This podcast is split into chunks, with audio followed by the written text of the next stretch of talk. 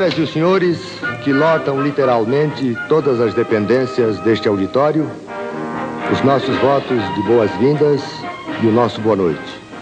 Ao telespectador de toda essa imensa rede do território nacional, também o nosso boa noite e o nosso muito obrigado por mais uma vez nos honrarem com sua audiência.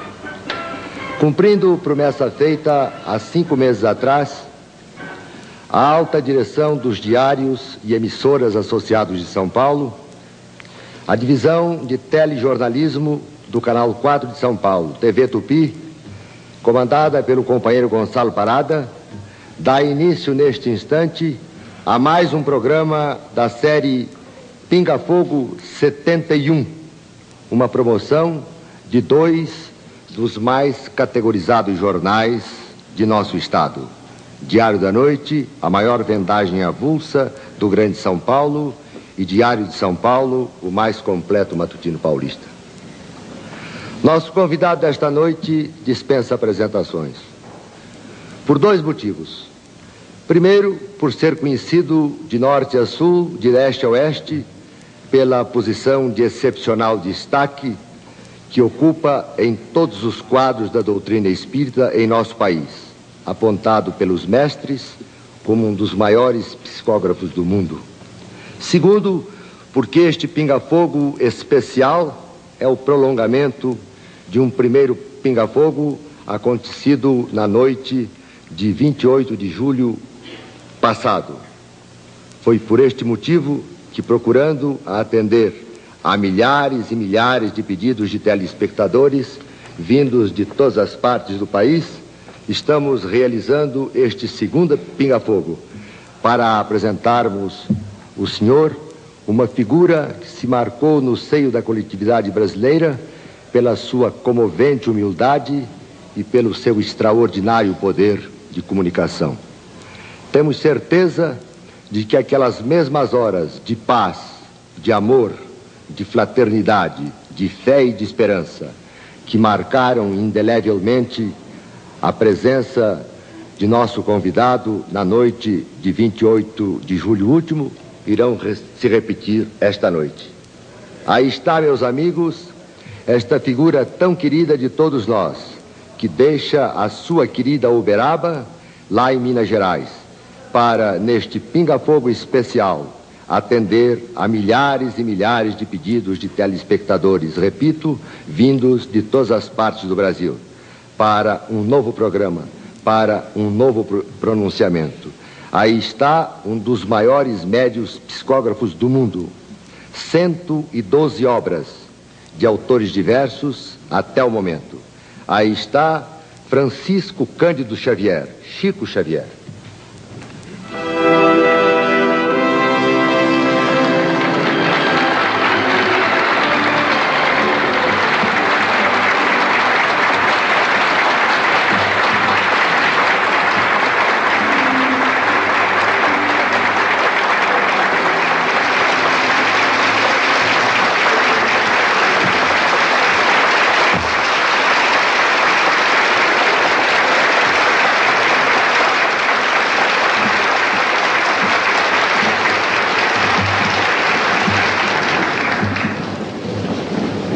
Atenção, telespectadores do auditório, telespectadores de todas as partes do país que neste instante nos honram com sua audiência.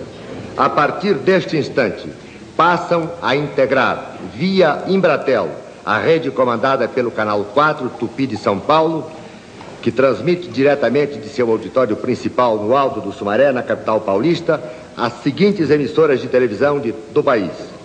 TV Paraná, Canal 6, Curitiba. TV Croados, Canal 3, Londrina, Paraná. TV Rádio Clube, Canal 6, Recife. E TV Triângulo Mineiro, Canal 8, Uberlândia, Minas Gerais. Às altas direções e ao público telespectador destas quatro importantes emissoras de televisão, que a partir deste instante passam a receber som e imagem do Canal 4 de São Paulo na apresentação deste Pinga Fogo especial, os nossos melhores agradecimentos. Também a TV, a Tupi de São Paulo, Rádio Tupi de São Paulo, a mais poderosa emissora paulista, passa a integrar nossa rede exatamente neste instante, nas frequências de 19, 25, 31 e 49 metros. Tupi de São Paulo, mais poderosa emissora paulista, falando para o Brasil e para o mundo na apresentação deste Pinga Fogo. Chico Xavier, mais uma vez, devo agradecer a sua presença neste Pinga Fogo especial, em que você, tenho certeza, irá nos encher de alegria, de fé e de esperança. São seus, Chico, os instantes iniciais para a abertura dos nossos trabalhos e o seu primeiro contato com milhares e milhares de telespectadores que esta noite nos honram com sua audiência.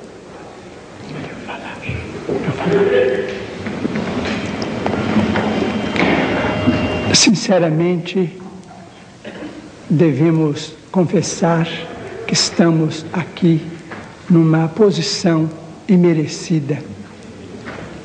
Emprestou-se tamanha solenidade a este programa que, sinceramente, nos surpreendemos sobremaneira, mas era impossível recusar um convite tão gentil da parte da TV Tupi Canal 4 do nosso grande São Paulo, quando recebemos aqui tantos testemunhos de respeito e de apreço, já que fomos convidados para um encontro de Natal, de modo a comentarmos a doutrina cristã diante da vida contemporânea, razão por que solicitei de todos os companheiros espíritas cristãos uma prece em meu favor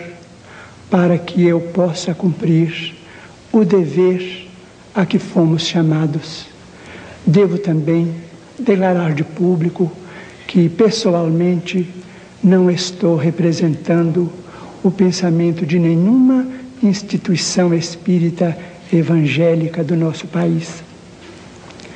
A TV Tupi, por seus dignos representantes neste programa, convidou-nos em caráter pessoal, a fim de conversarmos do ponto de vista das nossas impressões mediúnicas em contato com os nossos amigos espirituais já desencarnados, experiência essa na qual estamos desde o ano de 1927.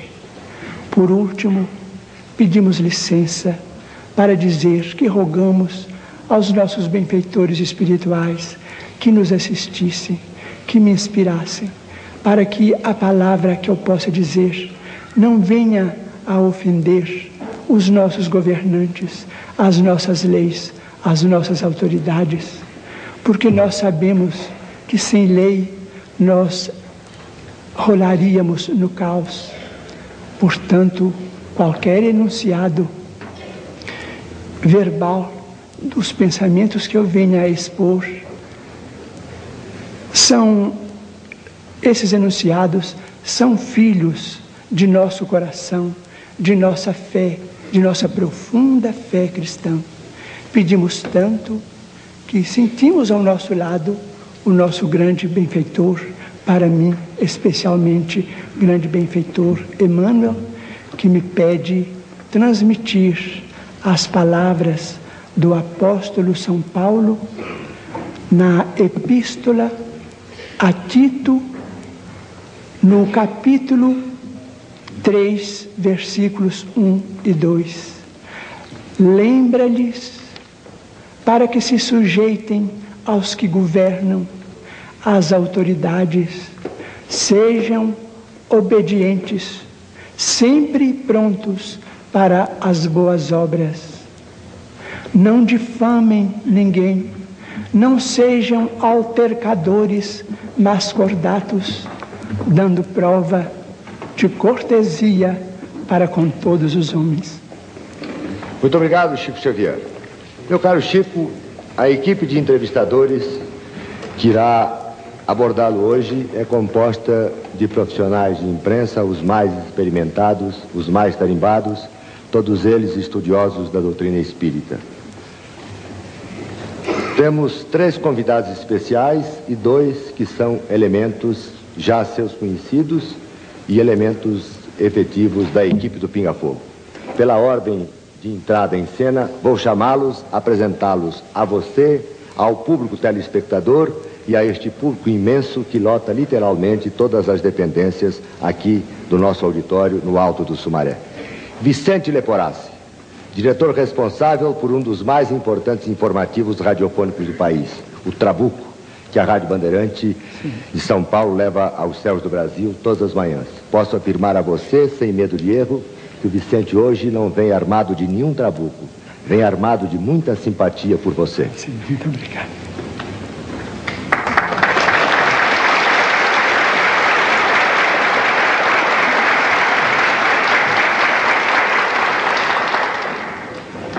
Freitas Nobre, escritor, professor da Universidade de São Paulo, um dos mais atuantes parlamentares da bancada do MDB paulista na Câmara Federal, jornalista de raros méritos e, apesar de todas essas tarefas, ainda lhe sobra tempo para dedicar ao, dedicar-se ao estudo da doutrina espírita. Aí está o Freitas Nobre.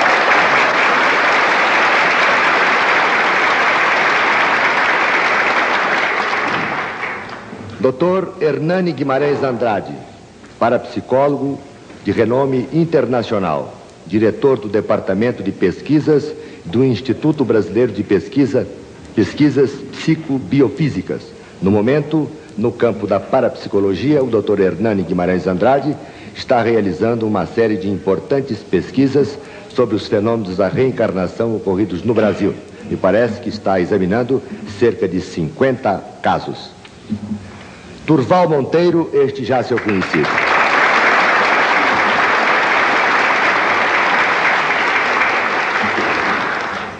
Durval Monteiro participou do Pinga Fogo, ou melhor, não participou do Pinga Fogo, mas você já o conhecia da redação do Diário. É, está cursando a Faculdade de Comunicações da Universidade de São Paulo e é secretário da primeira edição do Diário da Noite.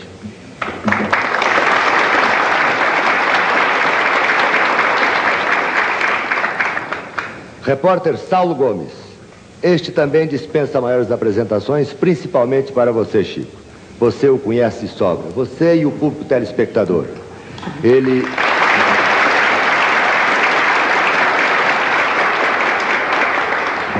Como todo bom repórter, o Saulo tem assim volúpia pela notícia e constantemente ele está lá em Uberaba importunando você para dar boas notícias ao público telespectador.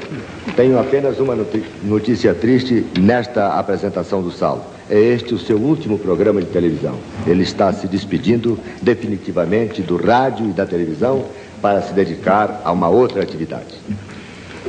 Mas não paramos aí, Chico. Temos a outra equipe, esta mais perigosa, aquela que fica lá atrás das câmeras comodamente sentada em suas poltronas e quase sempre muito indiscreta. É a equipe formada pelos telespectadores, milhares deles, que esta noite, pelos telefones, dentro de instantes eu darei os números dos telefones, irão formular perguntas a você.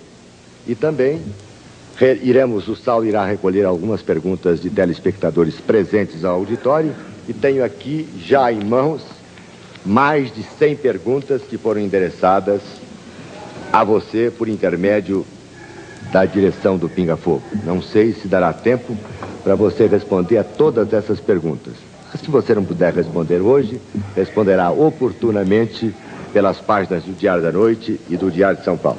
Agora eu peço licença a você um instante aos telespectadores, ao público presente neste auditório, para uma mensagem dos nossos patrocinadores. Voltaremos dentro de instantes para o início do nosso programa. A KPM sente-se feliz em patrocinar a apresentação do conhecido Chico Xavier, homem que, em função de suas qualidades mediúnicas e, por não dizer morais, tornou-se figura legendária em todo o Brasil e também no exterior. Dentro do campo espiritual, Francisco Xavier. A sua personalidade tem sido marcada pelos pronunciamentos Pronunciamentos esses que têm se constituído em valiosa contribuição para o progresso de toda a humanidade. E tem início, a partir desse instante, o Pinga Fogo com Almir Guimarães e a equipe de entrevistadores da sua televisão Tupi, Canal 4. Meu caro Chico Xavier, chegou a hora da onça beber água. Vamos iniciar o nosso programa e este mediador deseja a você felicidades e faz votos para que você nos proporciona aquela mesma noite de alegria que proporcionou há meses atrás. Quem vai formular a primeira pergunta a você é o jornalista Vicente Leporassi. O senhor Francisco Cândido Xavier, na qualidade de jornalista bisbilhoteiro, responsável por um jornal radiofônico de grande penetração, eu gostaria de saber de Vossa Excelência qual o tratamento que quer que lhe seja dispensado. De Chico, de Francisco Cândido, de Excelência, ou vamos nos tratar como dois mineiros amigos de longa data? Apenas Chico e já é demais. De mineiro para mineiro? Ah, de mineiro, Mineiro para mineiro. Irmão para irmão. Então, Chico Xavier, vamos agora, vai com casca e tudo, hein? Chico Xavier, primeira pergunta que eu lhe faço e espero a sua resposta sem hesitação, da forma que eu já ouvi. Eu, além de ser leitor insaciável da sua obra, a sua obra, é, é, como é que chama? Psicografado? Psicografada? Obrigado, Freitas. É sempre bom de ter um deputado aqui, a Ilharga. Eu sou, além, sou telespectador e todas essas coisas que dizem respeito a coisas do espírito me, me interessam. Então eu vi o seu primeiro programa e quero saber de você, Chico Xavier, meu amigo, meu irmão, até onde a sua religião, o espiritismo, admite, tolera ou coonesta o umbandismo. Respeitamos no umbandismo uma grande legião de companheiros muito respeitáveis, consagrados à caridade que Jesus nos legou, grandes expositores da mediunidade, da mediunidade que auxilia, que alivia o próximo, credores do nosso maior carinho, da nossa maior veneração, conquanto estejamos vinculados aos princípios codificados por Allan Kardec de nossa parte. Muito obrigado. Porque é na, na, na condição de praticante, ou militante, ou simpatizante do umbandismo, que eu quero lhe fazer a primeira pergunta, porque isto foi apenas prolegômeno.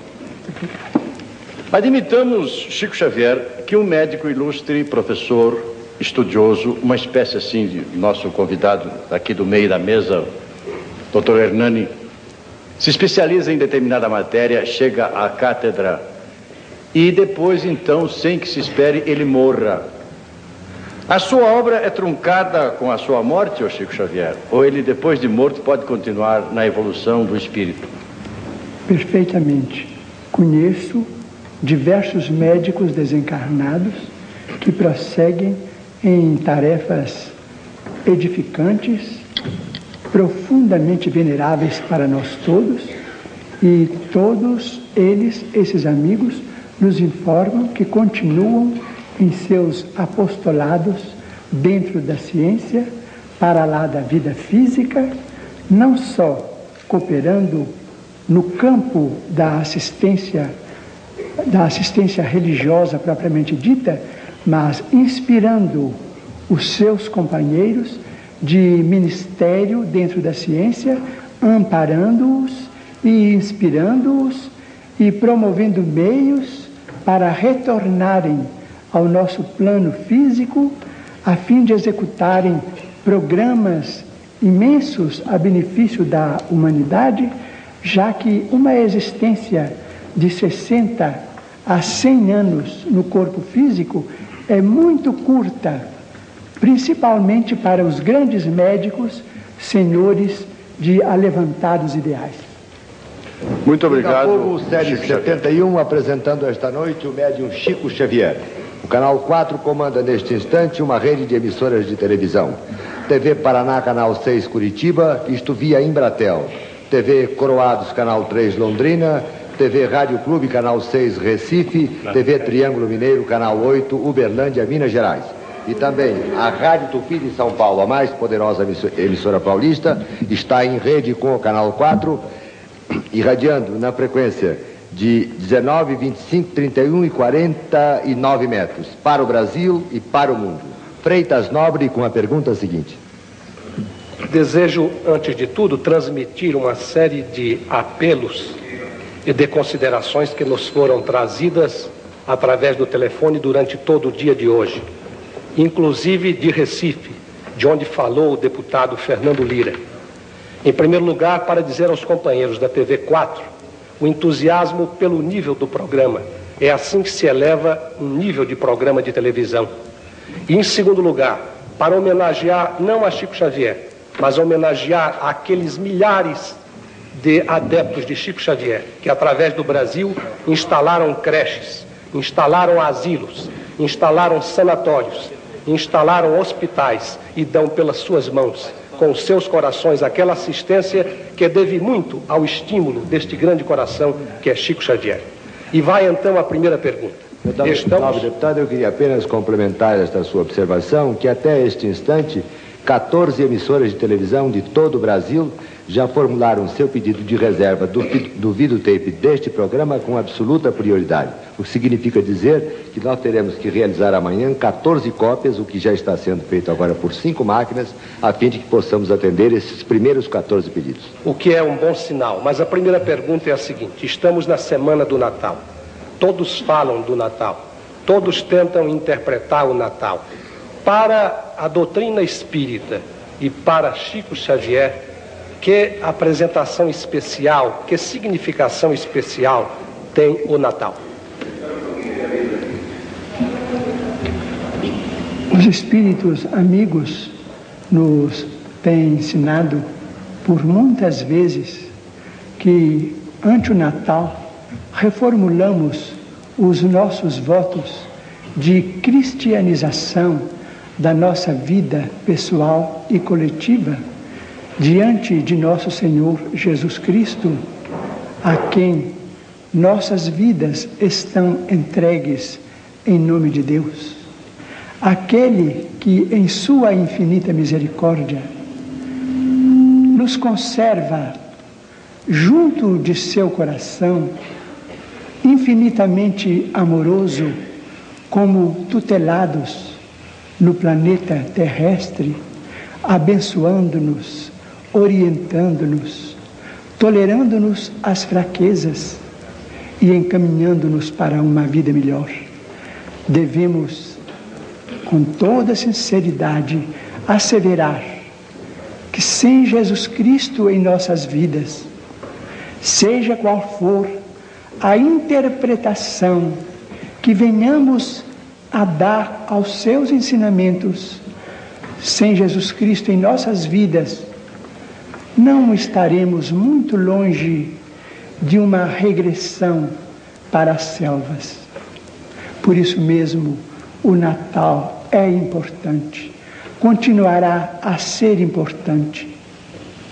E embora muitas vezes cercado de incompreensões humanas, o Natal há de ser o coração de nosso Senhor Jesus Cristo, pulsando no mundo, assim como estamos vendo o coração maravilhoso do nosso Divino Mestre palpitando na alegria de toda São Paulo, em festiva comemoração para a passagem do natalício daquele que é o maior amor das nossas vidas.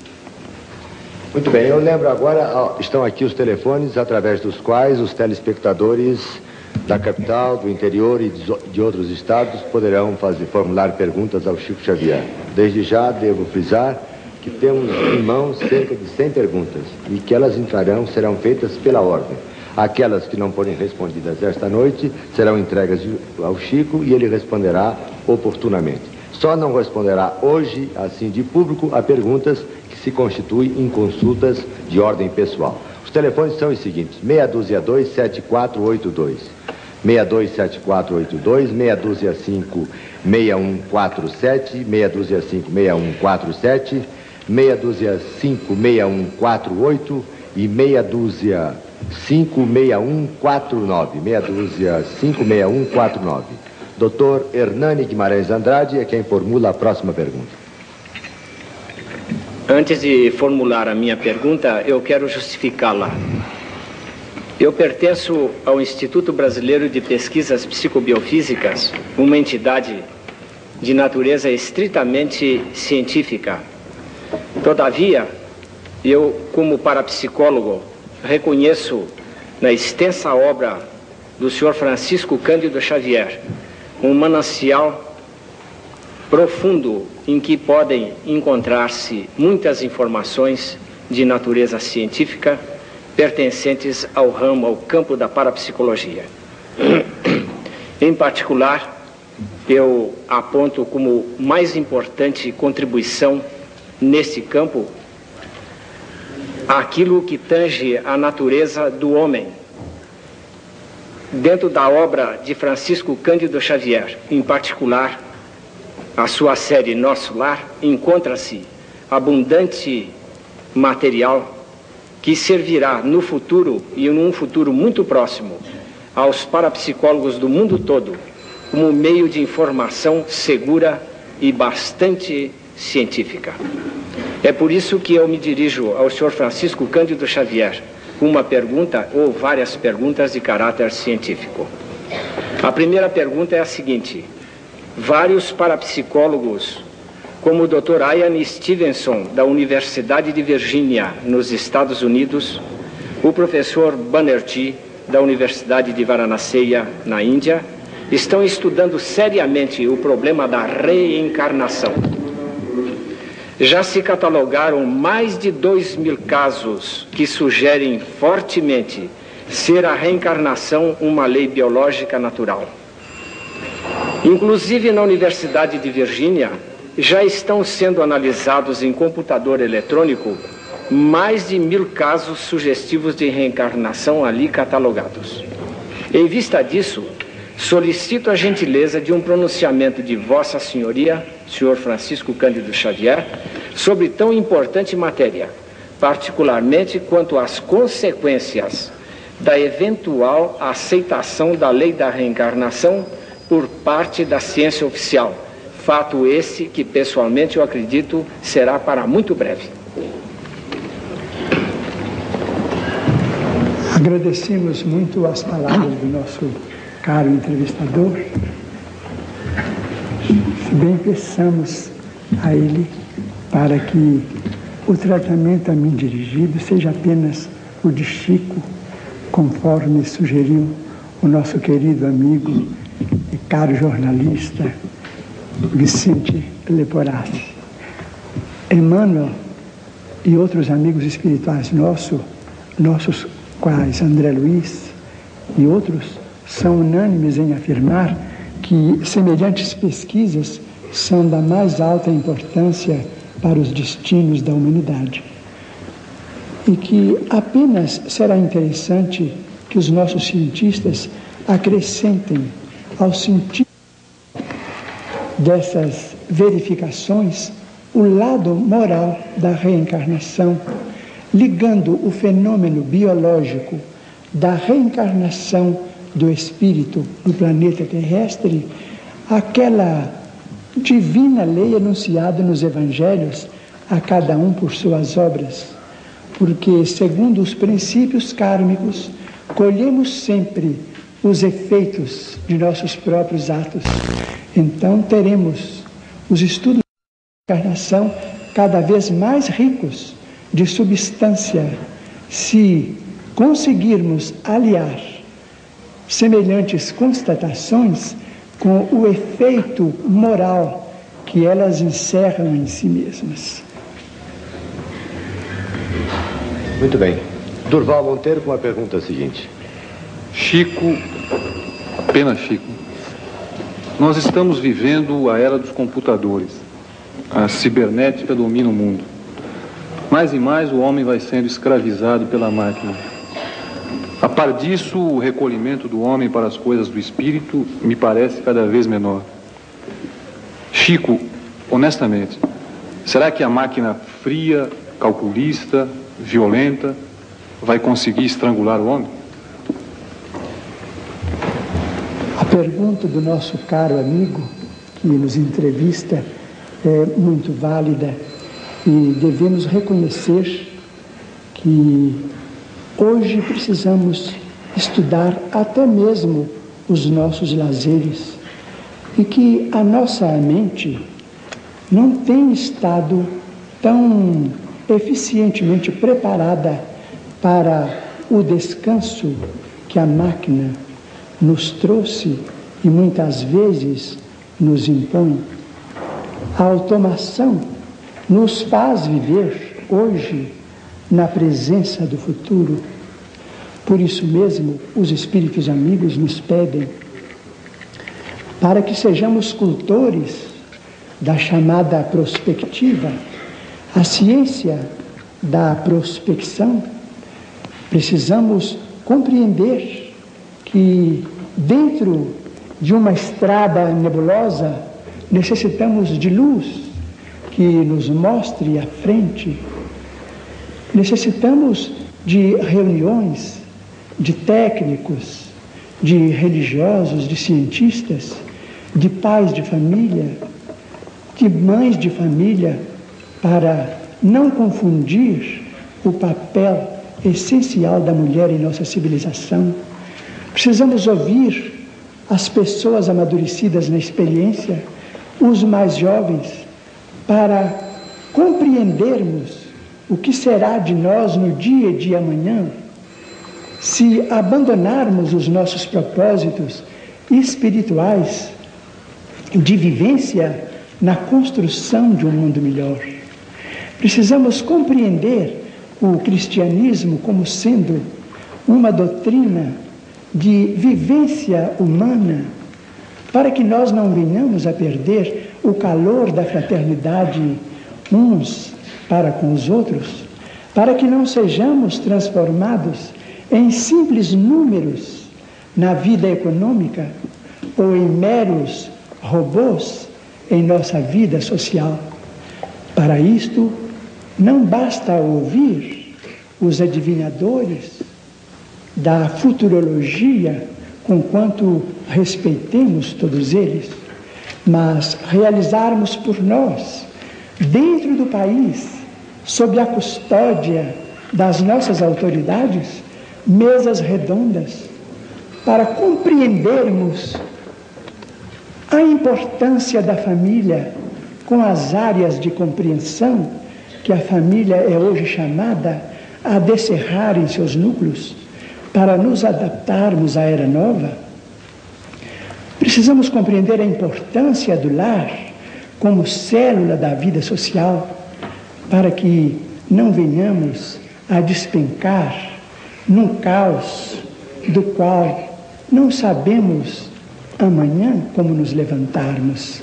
A pergunta do nosso caro amigo, Dr. Durval, é muito válida e sugere a nós todos um vasto movimento de meditação com respeito aos nossos próprios destinos, porque as máquinas estão impondo a nós todos um repouso para o qual muitos de nós não estamos preparados.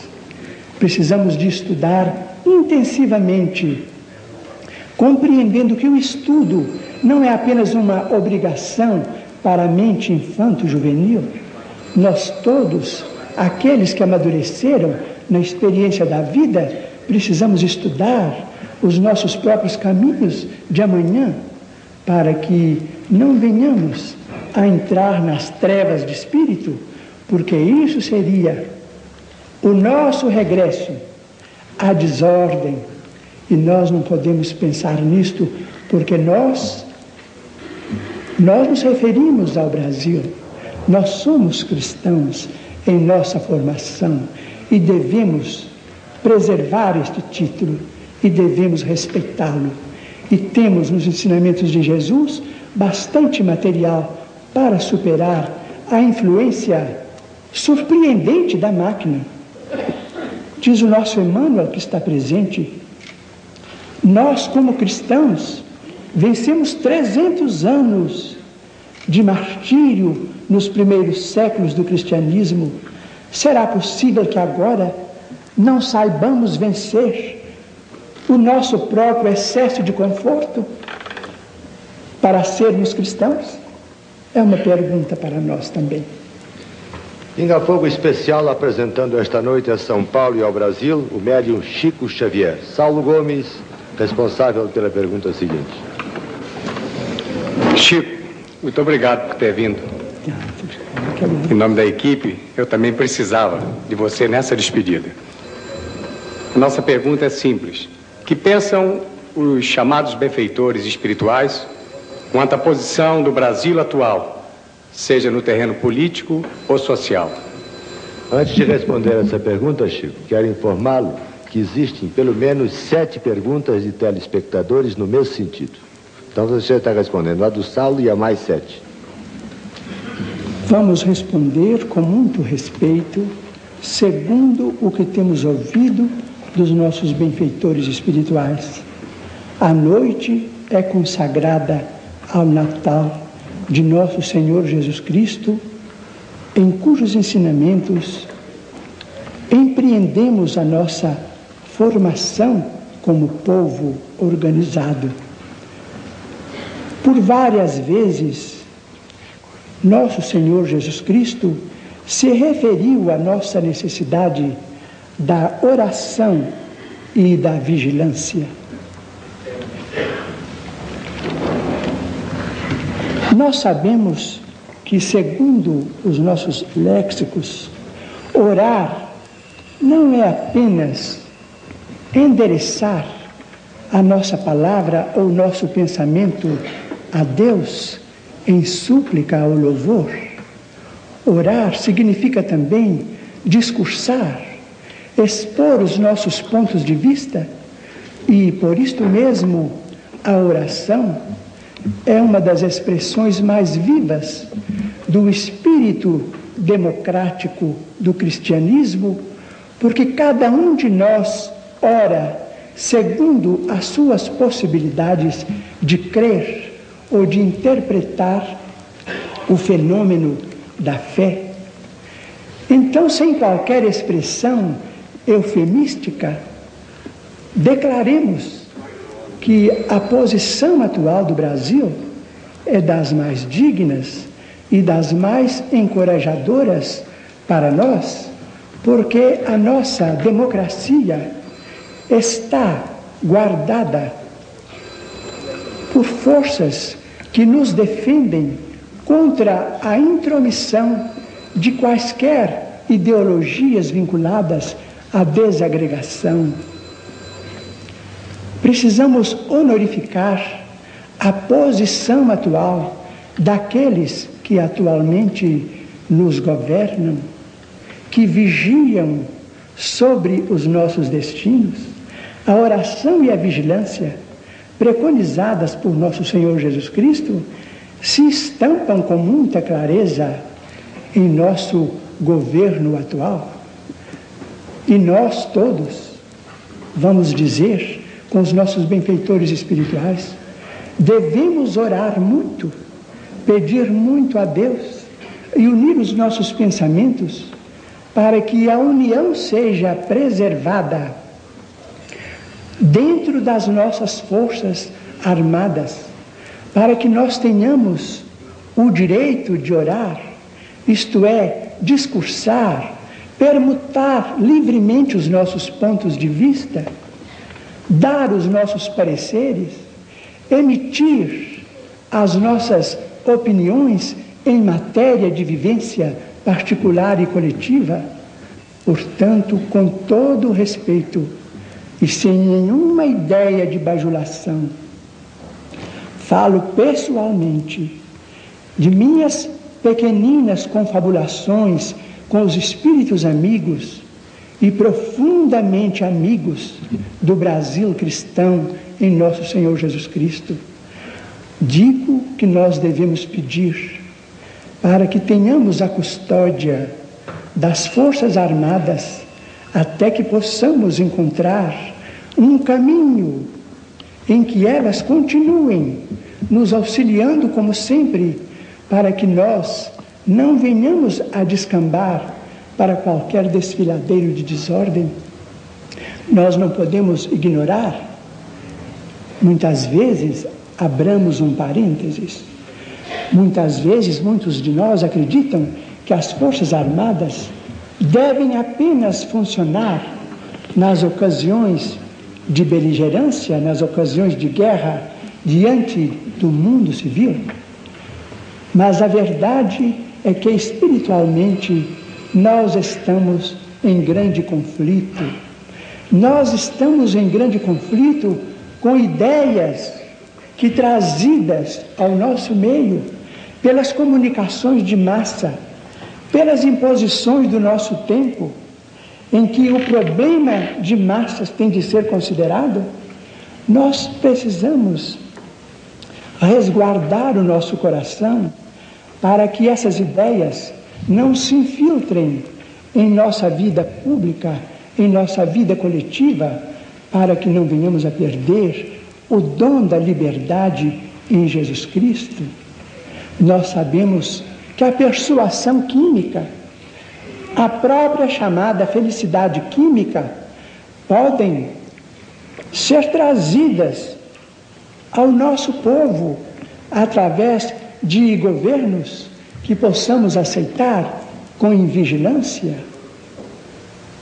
Esse, essas ocorrências eliminariam de nossa vida a nossa possibilidade de viver como povo livre. Essas ocorrências eliminariam a nossa resistência psicológica e acabaríamos num povo, talvez, fantoche.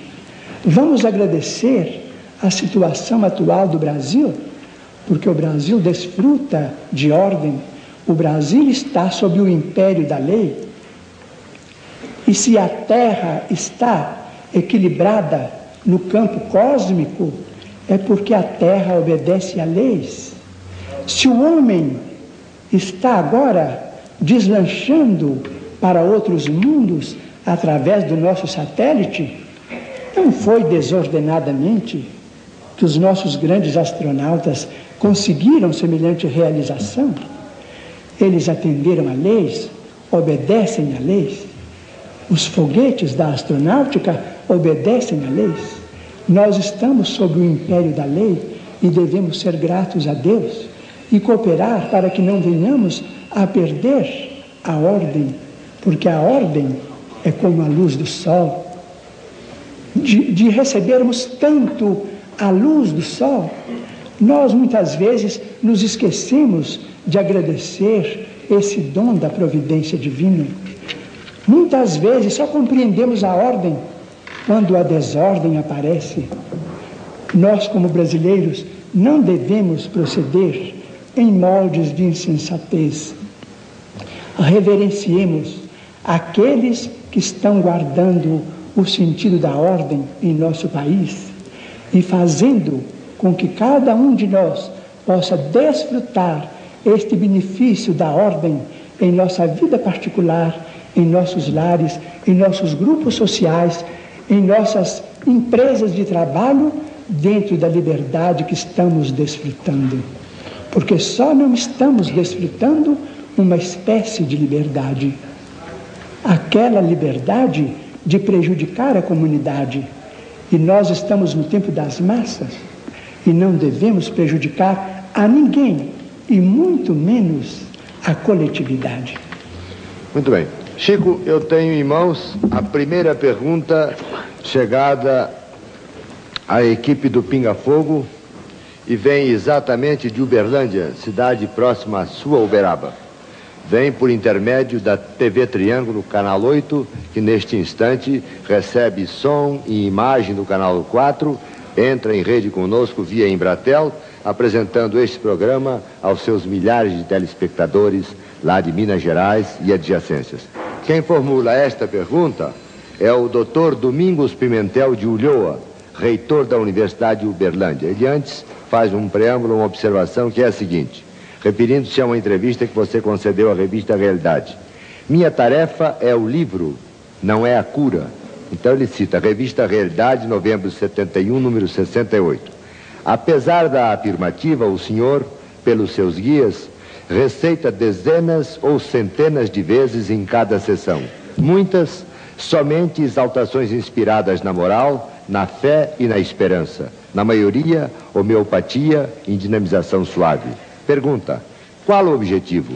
Diminuir o sofrimento que a doutrina, julgo, considera como processo de expiação e aprimoramento? A caridade de curar algumas vezes e consolar sempre? Ou, com perdão da irreverência, simplesmente proselitismo? A, informação da revista Realidade é uma informação autêntica. Nós, desde o princípio, temos estado convocados por nossos amigos espirituais à manutenção do livro e o livro, por nosso intermédio, vem sendo produzido por eles desde o ano de 1931 quatro anos depois de nosso ingresso na doutrina espírita explicada por Allan Kardec com base nos evangelhos de Jesus Cristo. Compreendemos que as nossas as nossas respostas, as respostas dos amigos espirituais por nosso intermédio aos amigos que nos visitam, em sua maioria quase que esmagadora, são sempre respostas baseadas na própria doutrina, em nossa necessidade de paciência, de compreensão, de calma, de humanidade uns diante dos outros. E há um pequeno setor em que os amigos espirituais, a pedido de amigos que nos visitam, indicam homeopatia da quinta dinamização que é liberada nos Estados Unidos da América do Norte e até mesmo em países da Europa, como a Alemanha Ocidental, com plena aprovação do mundo médico. Do mundo médico. Além da quinta dinamização, somente os nossos amigos diplomados em medicina têm autoridade para apresentar os requisitos necessários ao tratamento ou cura dos enfermos. Quanto ao problema do auxílio, nós nos recordamos daquela palavra de nosso Senhor Jesus Cristo, quando, em se dirigindo aos sofredores, ele afiançou: Vinde a mim, vós, os que sofreis, que eu vos aliviarei. O próprio Senhor não prometeu cura, ele prometeu alívio. Não estamos fazendo absolutamente qualquer comparação. Conhecemos a nossa posição de, de subverme em minha condição pessoal. Quanto ao proselitismo, devemos informar ao nosso caro consulente de Uberlândia que começamos o nosso grupo orando a bendizer em família um pequeno grupo, se houvesse da nossa parte qualquer impulso de proselitismo, nós estaríamos recrutando os que sofrem nas cidades de que eles procedem. Em Pedro Leopoldo ou Uberaba, nós estamos em nosso grupo muito humilde de orações. Os amigos nos visitam. É impossível recusar acolhimento, porque aqueles que nos, visitam nos conferem uma honra. Orar conosco, vir ao nosso encontro para uma prece, isto é uma bênção para nós. Isto para nós é calor humano, fraternidade, amor em Jesus, aproximação humana, vontade de nos compreendermos uns aos outros, vontade de nos aquecermos de coração para coração, mas não proselitismo, porque em nossa vida de 45 anos na doutrina espírita cristã, ainda não fomos a cidade alguma recrutar os nossos amigos para as nossas reuniões. Penúltimo microfone da série 71, apresentando esta noite aos seus, aos seus telespectadores, Chico Xavier. Chico, peço licença a você, aos componentes da bancada de entrevistadores, ao telespectador em geral, às pessoas que lotam este auditório, um instante para que possamos revisar a primeira fita de tape. Voltaremos de instantes, dando prosseguimento ao nosso programa. Até já, Chico.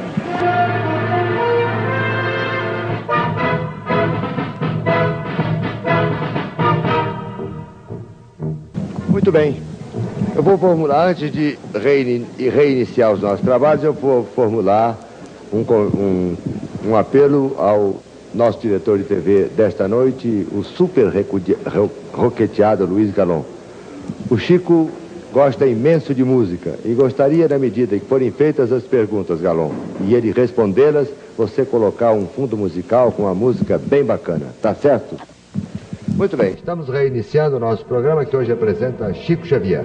Antes de passarmos à segunda rodada com a nossa equipe de entrevistadores interna, porque a externa está do outro lado, do outro lado das câmeras, vamos chamar o Saulo Gomes, que irá escolher uma pessoa do auditório para formular uma pergunta ao Chico Xavier. Alô, Saulo. Perfeito. Dentre as inúmeras pessoas que já se propõem a fazer perguntas, o seu nome, por gentileza. É, Maria Ruda Cavalli. Pode fazer a sua pergunta. Um pouco mais alto, Saulo. Chico, nós sabemos que tudo tende a se aperfeiçoar. Seria possível saber se há algum inconveniente eh, para as pessoas, para o perispírito das pessoas que fazem assim operações plásticas assim do nariz, do queixo, uh, assim pra, de rugas, se há algum inconveniente do, no plano espiritual para essas para o perispírito dessas pessoas que se submetem a essas operações porque às vezes elas trazem benefício para a personalidade da pessoa que se sente melhor. Mas nós queremos saber a opinião dos nossos irmãos espirituais. É possível? Você entendeu a pergunta, Chico? Cremos que sim. De um modo geral, parece que ela quer saber se é pecado no plano espírita fazer operação plástica. Mas seria o caso de perguntarmos a rosa ou ao lírio por que é que eles são tão belos? Perguntar à luz por que, que a luz brilha tanto? Se a providência divina nos concedeu a plástica regeneradora, naturalmente será para que venhamos a valorizar cada vez mais o veículo físico pelo qual nós nos externamos na Terra. A plástica regeneradora com orientação médica é um fator a grandes estímulos psicológicos para que a alegria de viver não feneça em nossos corações e para que possamos trabalhar com mais interesse, com mais estímulo no rendimento de nossa vida para o bem de todos. A plástica regeneradora é muito legítima tanto quanto a geriatria e a gerontologia que chegaram no mundo pelas mãos da ciência, para que depois dos 40 anos também saibamos facear o período de madureza com a saúde que possamos desfrutar, porque nós não devemos ambicionar o suicídio prematuro através da inércia ou do descaso pela nossa apresentação pessoal. Muito bem, e passamos então à segunda rodada da noite com o Leporassi formulando a sua segunda pergunta. Muito prazer. Meu amigo Chico Xavier, eu gostaria que ele fizesse, depois de, de consultar o, o, Espírito de Luz, que é do Emmanuel, e me respondesse a uma pergunta que vem, vem absorvendo a minha atenção desde há muito. O, o Zé Arigó, falecido Zé Arigó, notabilizou-se no Brasil e exterior através das suas intervenções cirúrgicas. Ele era o guia de um médico alemão, Fritz, Dr. Fritz. Eu pergunto se há possibilidade, dentro da doutrina espírita, de que a incorporação do espírito de, do, do Dr. Fritz continua se reproduzindo no Brasil, aqui em São Paulo, em cinco ou seis locais diferentes, em outras partes, em dez ou quinze locais também diferentes e sabidos, e tudo isso simultaneamente, ao mesmo tempo, no mesmo dia, na mesma hora, em locais diferentes. Isto é possível, Chico Xavier? Cremos que este caso merece estudos e considerações especiais. Não duvidamos de que o espírito de Dr. Fritz, que realizou uh, tantas empresas de benemerência entre nós, através do médium José Arigó, não duvidamos de que ele possa encontrar um outro veículo, se bem que no gabarito da mediunidade de José Pedro de Freitas, o nosso Arigó, essa integração dele com o médium seja um tanto ou quanto difícil, porque a integração de um espírito, pelo menos notável na beneficência, ou bastante elevado, requer tempo. Não podendo apreciar pessoalmente, isto é, não sendo lícito a mim promover o julgamento dos companheiros da mediunidade, estimaria de minha parte um estudo em loco com tempo suficiente para manifestar uma opinião consentânea com a razão, porque compreendo perfeitamente a surpresa do nosso querido amigo entrevistador e jornalista, escritor e nosso querido radialista Vicente Leporassi. Canal 4 do comando de uma rede de emissoras de televisão integrada pela TV Paraná Canal 6, Curitiba, TV Colorado Canal 3, Londrina, Paraná, TV Rádio Clube Canal 6, Recife e TV Triângulo Mineiro Canal 8, Uberlândia, Minas Gerais. E ainda a Rádio Tupi de São Paulo, numa, em frequências de 19, 25, 31 e 49 metros, levando aos céus do Brasil e do mundo a palavra de Chico Xavier neste pinga-fogo especial. Freitas Nobre com a pergunta seguinte. Chico Xavier, Camille Flammarion, há cerca de um século, publicou um livro estudioso que ele era de astronomia. Aliás, publicou muitos livros. Neste livro publicado há um século, que o telespectador poderá verificar, porque aqui a segunda edição, já é de 1807. Neste livro, Camille Flammarion publica fotografias que ele obteve do Observatório Astronômico de Paris, do qual, do qual era membro, fotografias das crateras lunares. Aqui está um livro, mostrei o frontespício do livro, e aqui estão, está uma das fotografias das crateras, crateras lunares além de outras fotografias elucidativas. Em que ano, Em 1877, porém já é a segunda edição. Aqui está também uma fotografia da Lua tirada há um século por Camille Flammarion. Camille, Flammarion é autor daquele trabalho da pluralidade dos mundos habitados. Ora, os cientistas da NASA estudaram recentemente, este ano, dois meteoritos. E nestes dois meteoritos apuraram que seis dos 18 aminoácidos do mesmo tipo dos encontrados nas células vivas aqui no nosso mundo terráqueo estavam presentes nesses meteoritos.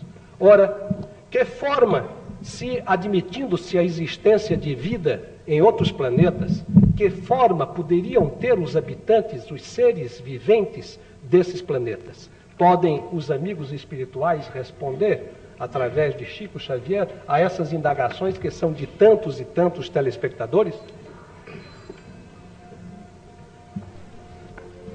A pergunta de Sua Excelência, o nosso caro deputado federal, Dr. Freitas Nobre, é uma indagação muitíssimo atual.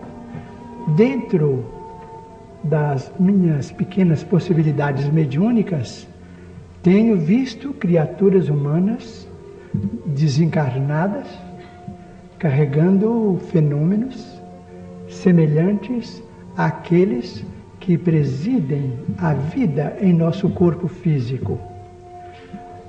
Allan Kardec, em determinado tópico de O Livro dos Médiuns, fala sobre a diversidade da forma em outros planetas. E o nosso Emmanuel, no livro O Consolador, respondendo a uma pergunta neste sentido, há, 30 e, há 32 anos passados, afirmou no livro que não podemos esperar de outros planetas formas físicas absolutamente iguais às do nosso mundo terrestre.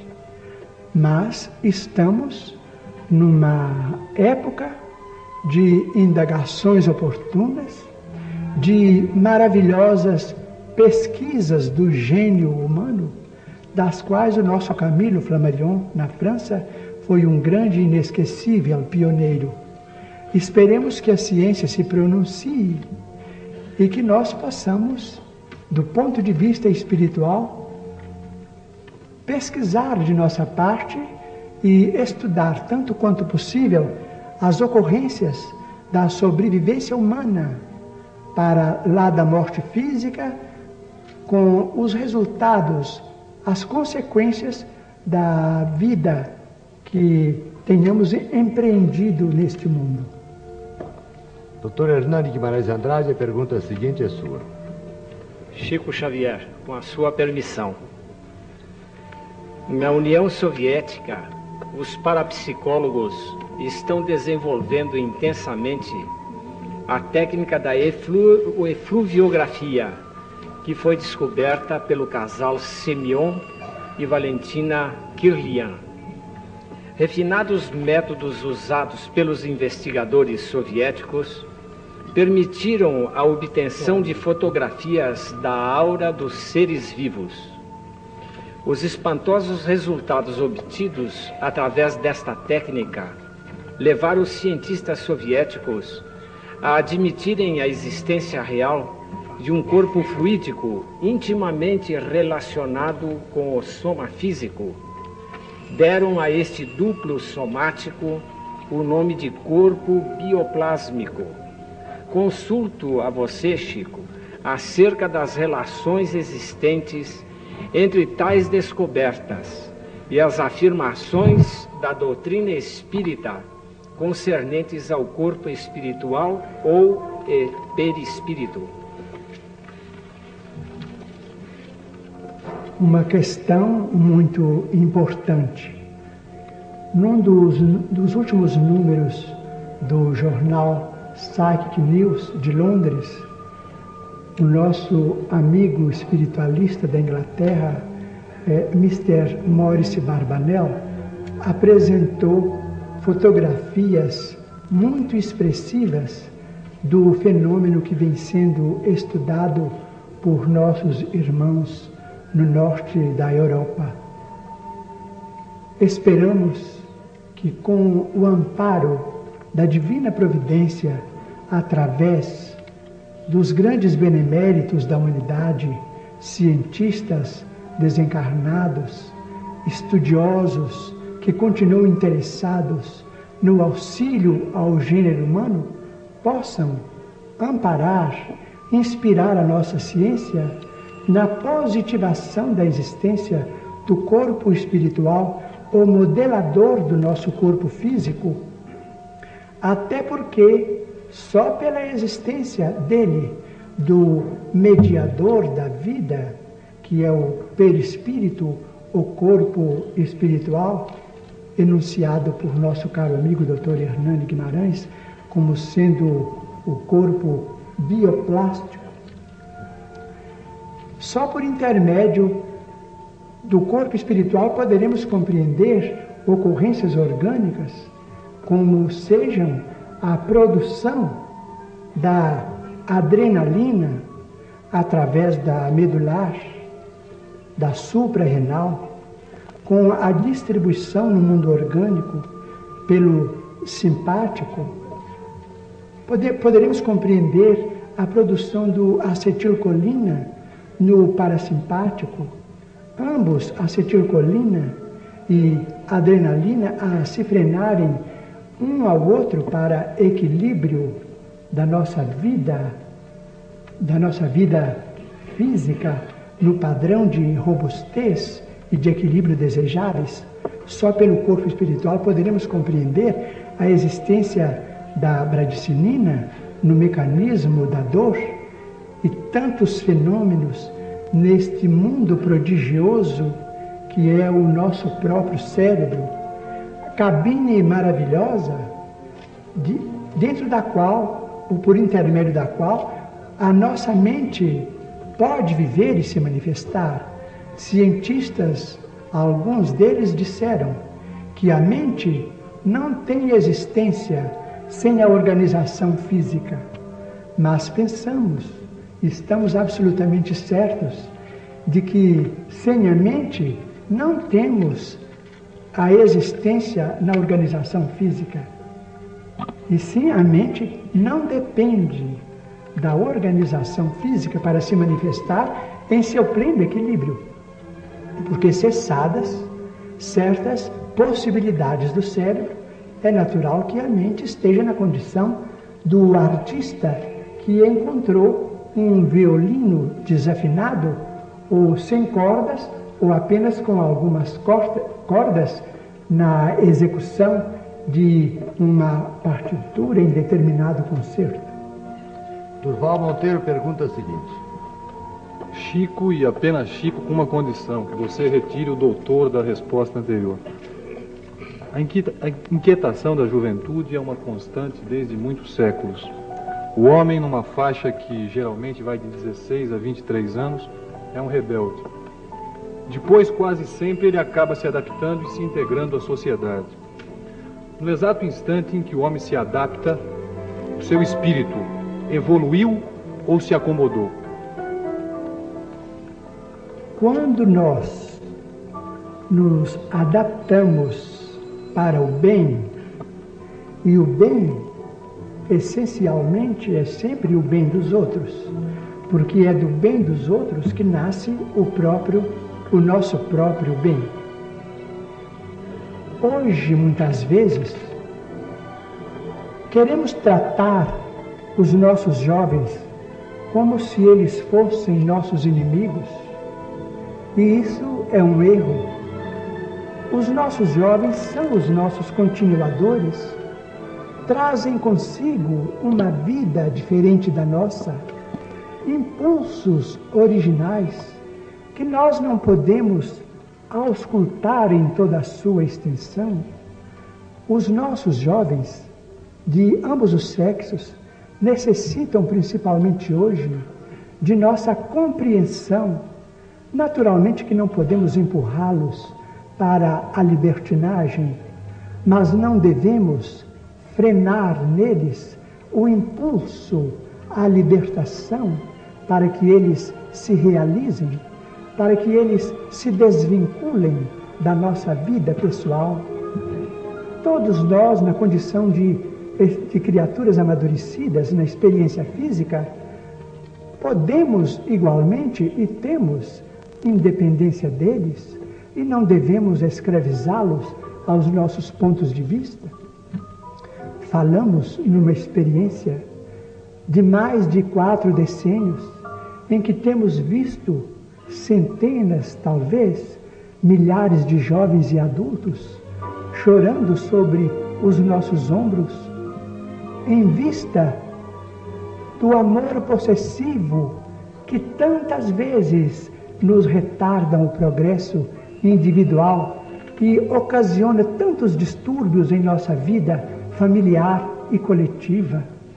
Tantos jovens que se doparam em drogas, tantos que se, que se refugiaram em casas de saúde, tantos que abandonaram os seus próprios deveres, que fugiram para a indisciplina, que desertaram do estudo, muitas vezes por causa de uma influência opressiva daqueles que foram chamados a orientá-los na vida prática.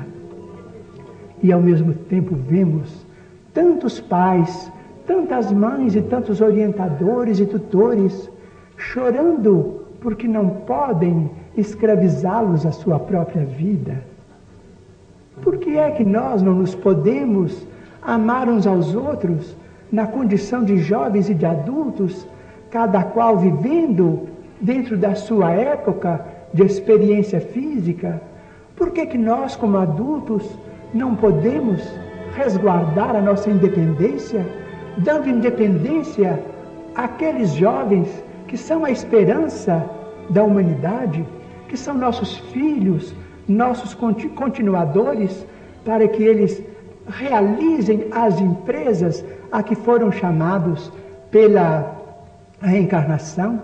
Allan Kardec, através da questão número 385, 385, em O Livro dos Espíritos, trata disso com muita propriedade, e isto há mais de 100 anos. Nossos filhos são espíritos que vieram de outras condições diferentes das nossas, são credores do nosso maior respeito. Nós falamos em diálogo e precisamos do diálogo. Falamos em comunicação e precisamos da comunicação, não apenas no dia dos desastres sentimentais.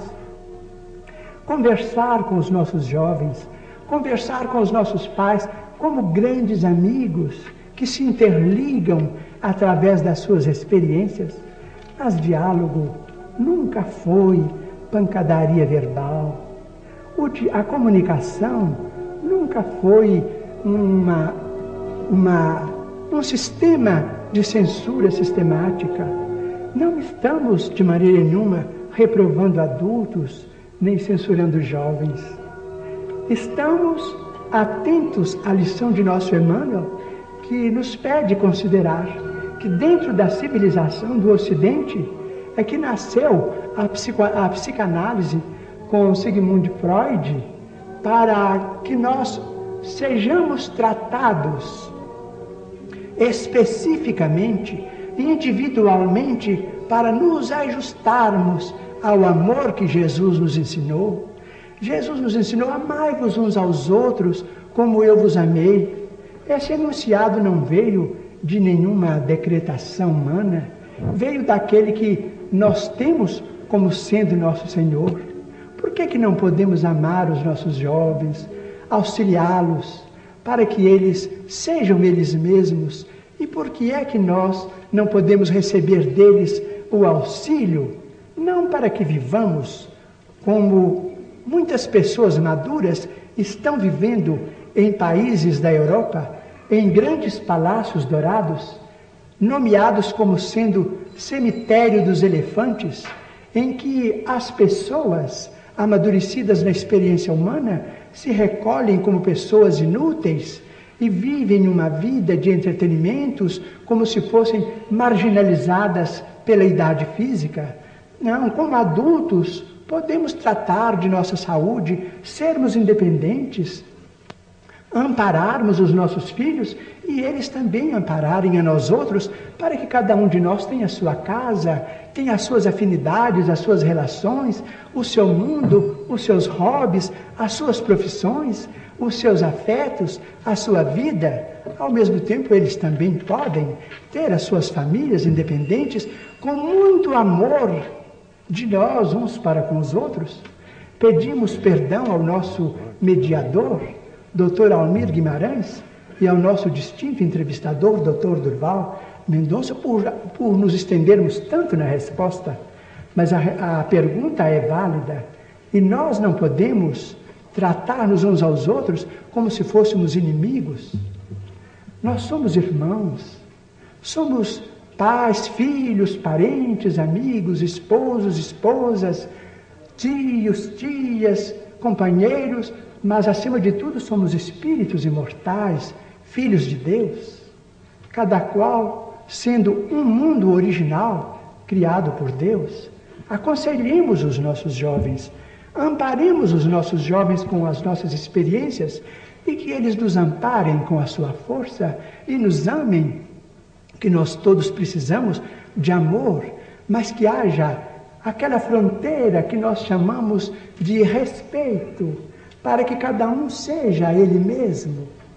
E para que nós possamos viver em paz uns com os outros, sem necessidade de cairmos em neuroses e depois em psicoses e recorrermos aos nossos amigos da medicina como doentes graves, arredados da vida e arredados do trabalho, que a vida para nós deve ser uma escola sem férias, com as pautas do descanso, mas todos fomos chamados a trabalhar. Muito bem, eu só não fico zangado com você pelo fato de você se alongar nas suas respostas, mas de me chamar doutor eu fico. Chico, mais uma vez peço licença a você, peço licença à bancada de entrevistadores, ao público geral presente aqui no auditório do Sumaré e ao telespectador que nos honra com sua audiência lá atrás das câmaras, para suspender por mais um instante o nosso pinga-fogo desta, desta noite.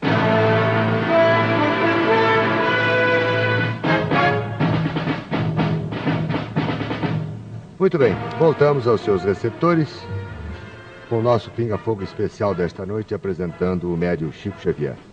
Vou lembrar aos telespectadores que estão nos honrando com sua audiência em vários pontos do país das emissoras que já reservaram o tape deste programa e que só hoje não entram em cadeia, não via Embratel com o Canal 4, por terem assumido anteriormente compromissos inadiáveis com seus patrocinadores. Mas na semana que vem, este Pinga-Fogo estará apresent sendo apresentado nas seguintes emissoras de televisão do país: Brasília, Canal 6, Itapuã, Canal 5, Salvador, TV Vitória, Canal 4, Vitória, TV Sergipe, Canal 4, Aracaju, TV Ceará, Canal 2, Fortaleza, TV Itacolomi, Canal 4, Belo Horizonte, TV Goiânia, Canal 4, Goiânia, TV Morena, Canal 6, Campo Grande, Mato Grosso, TV Centro América, Canal 4, Cuiabá, Mato Grosso. TV Cidade Branca, Canal 5, Corumbá, Mato Grosso. TV Tupi, Canal 6, Guanabara. TV Marajoara, Canal 2, Belém do Pará. TV Cultura, Canal 6, Florianópolis. E TV Piratini, Canal 5, Porto Alegre. Estas emissoras, todas elas, querem prioridade para a apresentação deste programa que está sendo gravado em videotape. A pergunta seguinte cabia ao Saulo Gomes. Cabe, né? Obrigado. Ou cabe, perdão. Tem pelo menos dez estados dos Estados Unidos da América do Norte, ainda no Oriente Médio, em execuções recentes, produto das guerras, e aqui no Brasil, em consequência de problemas políticos, nós temos um dos mais debatidos temas do mundo jurídico universal a pena de morte. Como vem os espíritos que lhe iluminam lhe acompanham? Como vê você, Chico Xavier, com autoridade e responsabilidade, a aplicação da pena de morte por qualquer que seja o motivo em qualquer parte do mundo? Nosso Emmanuel, que está presente, nos pede considerarmos, já que a personalidade de nosso Senhor Jesus Cristo está recebendo o enfoque de nossos pensamentos e de nossas palavras, ele nos convida a recordarmos com a máxima veneração pelas nossas leis e pelas autoridades que as expõem, ele nos solicita recordarmos na condição de cristãos é que dentro da parábola existem as qualificações menos uma. Um homem descia de Jerusalém para Jericó e caiu em poder de malfeitores que o feriram e o deixaram sem qualquer comiseração. Em seguida, passou um religioso que o viu e seguiu adiante. Em seguida, veio um levita que o viu também e passou adiante. Em seguida, veio um samaritano, considerado homem até mesmo sem qualquer ah, qualificação religiosa, mas era um samaritano e fez aí o papel da caridade, do amor que devemos uns aos outros. Em seguida, aparece um hospedeiro, Todos os que apareceram foram qualificados pelo Senhor, menos a vítima. A vítima era um homem. E o homem, seja quem seja, merece o nosso respeito. Os últimos que estão nas prisões por crimes catalogados em nosso Código Penal, eles são doentes. Naturalmente que a justiça exerce a função de medicina espiritual. Cada sentença é uma cirurgia no corpo espiritual daquele que necessitou da segregação para ser convenientemente tratado. Mas nós somos cristãos. Não podemos censurar ninguém, mas devemos pedir a Deus para que os nossos magistrados, os responsáveis pelos nossos tribunais de justiça, se compadeçam de nós e que ninguém morra em nome da justiça. Porque nós todos somos irmãos o cárcere que evoluiu tanto depois de Jesus. Nós temos penitenciárias que são verdadeiras escolas. Conheço pessoalmente a penitenciária de Neves, a 18 quilômetros da terra em que eu nasci, que honra o governo do estado de Minas Gerais. Nós devemos acreditar na justiça. A justiça terá recursos para criar sentenças de tratamento espiritual, para segregar a nós outros quando nós estivermos em desacordo com os princípios de fraternidade e de respeito que nos regem uns diante dos, uns diante dos outros. Mas a pena de morte é alguma coisa que merece a nossa oração pelos nossos magistrados, para que eles não percam a alma cristã, o coração cristão, que lutamos tanto para edificar. Dizemos isto respeitando as determinações da justiça em nossos tribunais. Mas a vítima era um homem, um homem que na parábola não se sabia quem era, se ele era abastado ou menos abastado, se ele era amadurecido, se era jovem, se ele era um, um, um elemento da sexualidade dita normal, ou uma criatura filiada a conflitos sexuais muito grandes.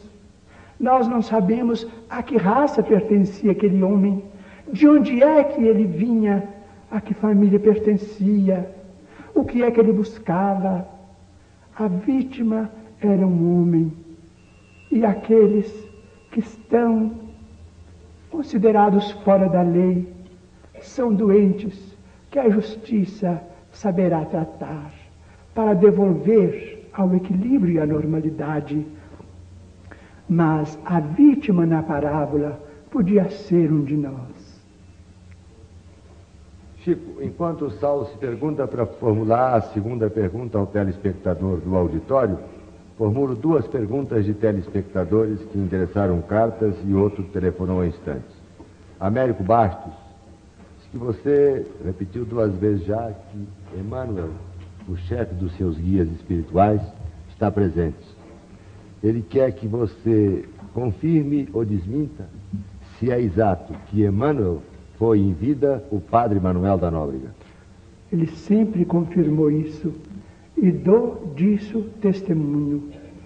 Creio mesmo que a minha presença junto deste auditório, dentro da minha pequenez, se deve a ele e à missão apostólica que ele sempre desempenhou no Brasil, desde os primórdios da nossa formação como nacionalidade e desde as primeiras fundações de São Paulo, devo a ele a minha presença aqui, a ele que tanto tem amado o nosso país e cujo coração está sempre voltado para São Paulo, de onde ele recebe tanto amor e território da nação a que ele consagra igualmente tanto carinho. Aceito plenamente, convictamente, a revelação dele mesmo, de que ele foi o padre Manuel da Nóbrega, companheiro do grande Anchieta. E Anchieta, onde estará? E o padre José de Anchieta, onde estará? Ao que sabemos, no mundo espiritual. Permito uma observação rápida e histórica? Pois não. Eu, eu escrevi um livro sobre Anchieta, Exato. que obteve inclusive um prêmio das comemorações nacionais de Anchieta. E tive a oportunidade de encontrar e fotografar uma assinatura de Manuel da Nóbrega. Aquelas assinaturas antigas, Hermano Manuel ou Emanuel. E tive a ocasião, inclusive, de xerocopiar essa assinatura e encaminhá-la a Chico Xavier, dada a identidade que se apresentava entre Manuel da Nóbrega, que se assinava Emmanuel. E eu pergunto a você, Chico, ainda falando de Manuel da Nóbrega, é exato que certa ocasião, há muitos anos atrás, ele o conduziu ao pátio do colégio e dali mostrou e deu a você assim uma visão panorâmica do que seria o São Paulo de hoje? Sim, é verdade.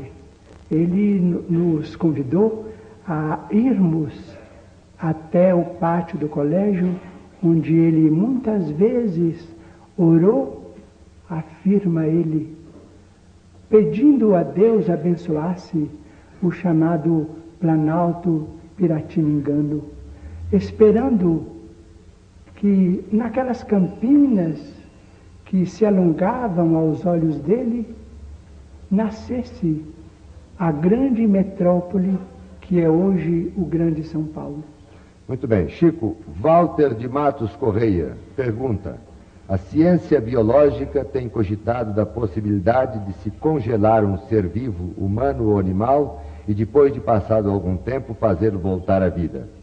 Considerando a intricada rede de ligações existente entre o perispírito e o corpo físico, pergunto se, à luz do Espiritismo, isto seria possível. O espírito ficaria adormecido durante o congelamento ou este determinaria a imediata ruptura dos laços fluídicos vitais? Segundo as instruções dos nossos benfeitores espirituais, se essa criatura está com a sua vida orgânica assegurada por métodos científicos, naturalmente que o espírito está mais ou menos relativamente ligado ao corpo em atividade ou mais ou menos em posição de inércia, conforme o grau de elevação de que esse espírito seja portador. Está mais ou menos assim de plantão, aguardando o desfecho. Aguardando e como em, num desdobramento em que a criatura trabalha muitas vezes fora do corpo, esse, esse espírito poderá também estar desempenhando alguma tarefa, se ele está realmente ligado ao corpo congelado. Agora é o auditório quem pergunta. Saulo Gomes. Seu nome, por gentileza? É o público do auditório respondendo a sua mensagem, Chico. Nelson Mancuso. A sua pergunta. Gostaria de perguntar ao nosso prezado irmão Chico sobre um dos assuntos mais controvertidos que me toca profundamente. Por isso é de grande valia, será com muita emoção que eu, que eu verei a resposta. Saulo, eu gostaria que ele falasse mais alto, mais porque alto. o está ouvindo. É o seguinte, repito. Pode fazer a pergunta. Ah, irmão Chico, gostaria que nos esclarecesse sobre a alimentação da carne, assunto dos mais controvertidos, quando sabemos que, segundo alguns, esse sacrifício de nossos irmãos inferiores faz parte da evolução dos mesmos. Há muito tempo queria ouvir um esclarecimento do nosso querido irmão Chico com a assistência do nosso irmão.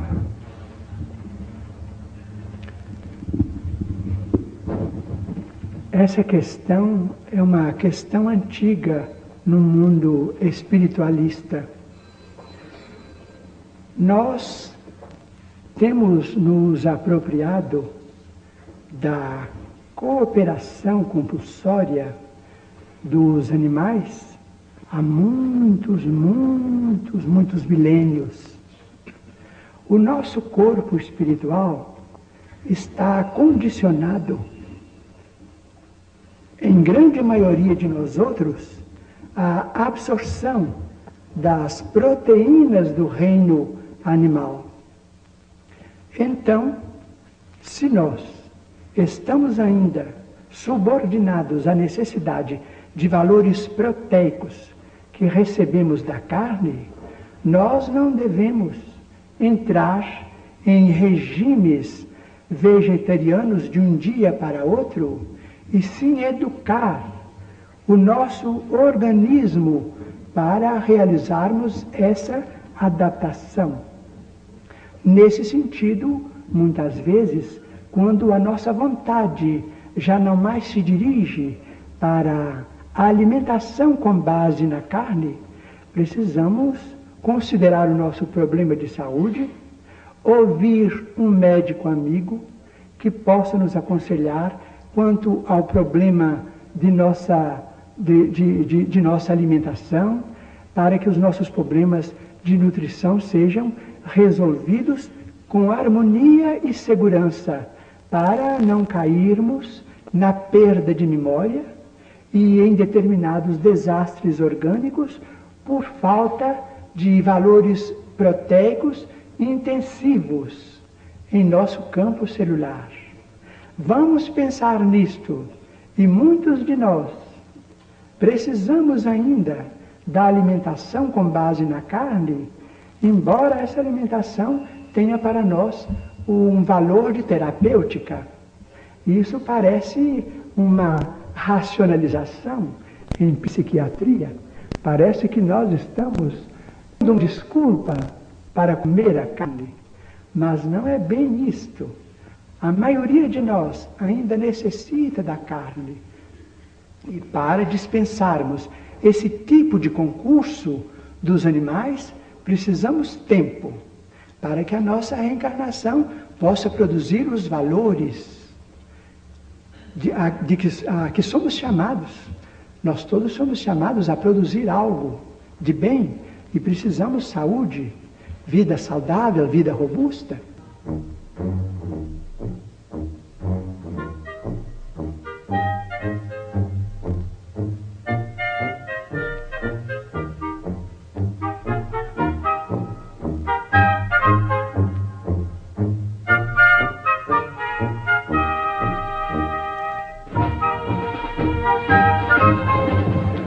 Meu caro Luiz Galon, nosso diretor de TV desta noite, eu espero que esta fita de tape seja um pouco maior do que as duas anteriores, para que as interrupções não sejam assim tão frequentes.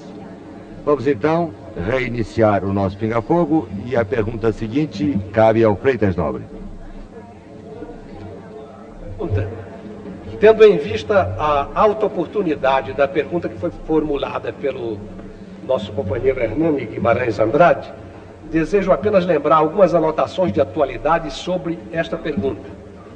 Os soviéticos fotografaram uma aura, ou como dizem eles, um corpo bioplasmático inter interpenetrando o organismo físico, segundo revela a publicação americana Notícias Psíquicas de setembro último, em artigo de Thelma Moss, da Universidade da Califórnia.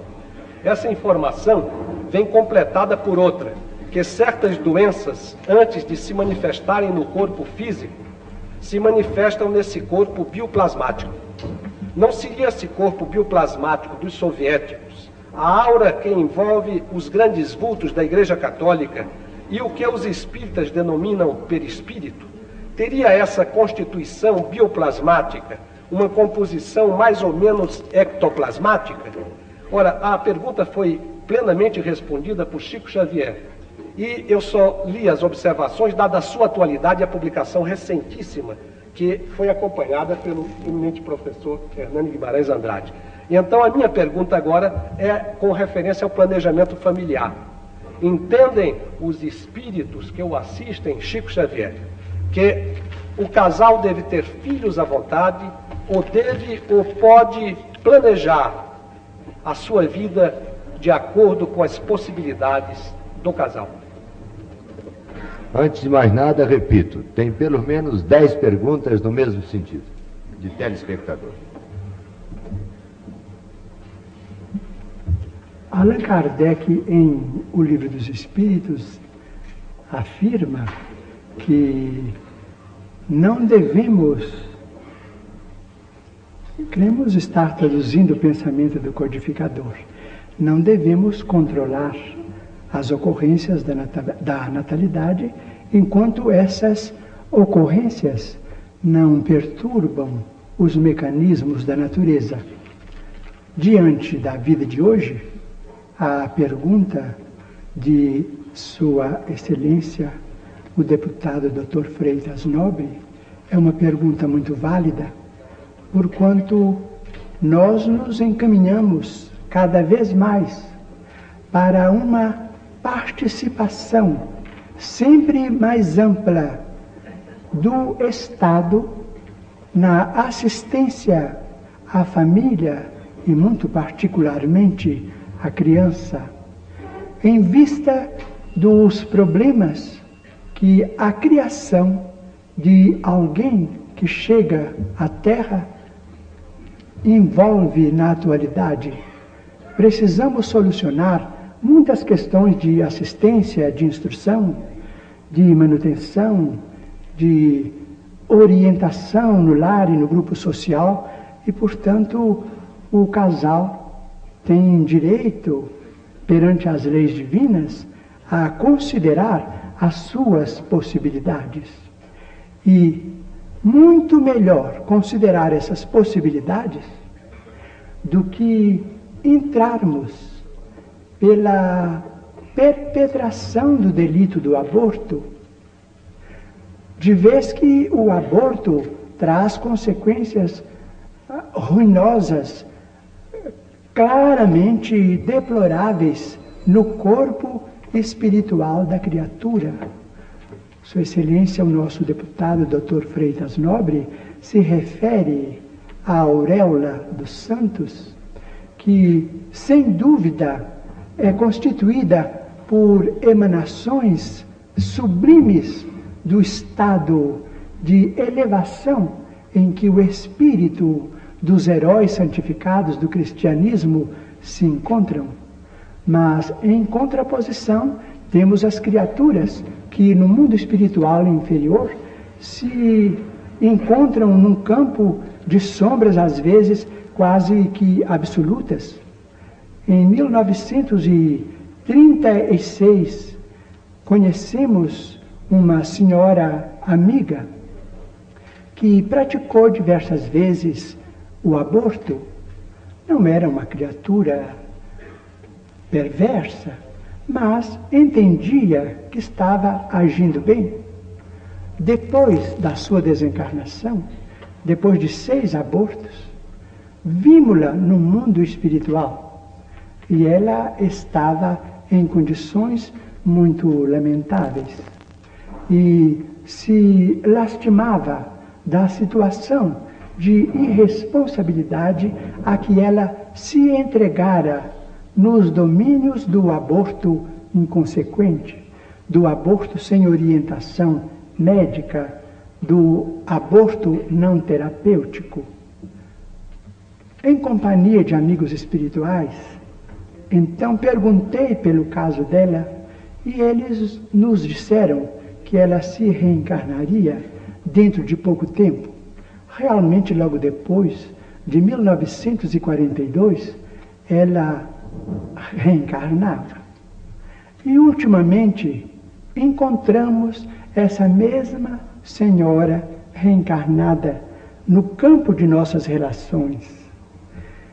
E com grande surpresa, mas com grande motivo para meditação, encontramos-la numa angústia muito grande querendo se descartar de uma esterilidade que para ela, nesta encarnação, é irreversível. Perguntei ao nosso amigo André Luiz, e ele então me disse que, de fato, nesta vida, ela, pelo anseio de ser mãe, ela vai reconstituir os seus órgãos genésicos para ser mãe em vida próxima. E ouvindo também um amigo médico a quem eu perguntei sobre o assunto, ele então me disse que essa criatura podia receber um diagnóstico ah, claramente identificável na patologia comum. E amigos espirituais então nos disseram que ela era portadora, segundo os conceitos médicos, de hiperplasia glandular cística do endométrio. Além do mais, com, com resultados, com derivações muito lamentáveis em seus órgãos femininos. De modo que a vida no lar, nas grandes cidades de hoje, na vida de hoje, dentro de uma vida consciente, se podemos ser pais e mães, devemos emprestar as nossas possibilidades aos nossos amigos que precisam e desejam voltar à Terra, mas naturalmente subordinando isso ao nosso critério de administração da família. Muito bem. Doutor Hernani Guimarães Andrade é a próxima pergunta. Chico Xavier.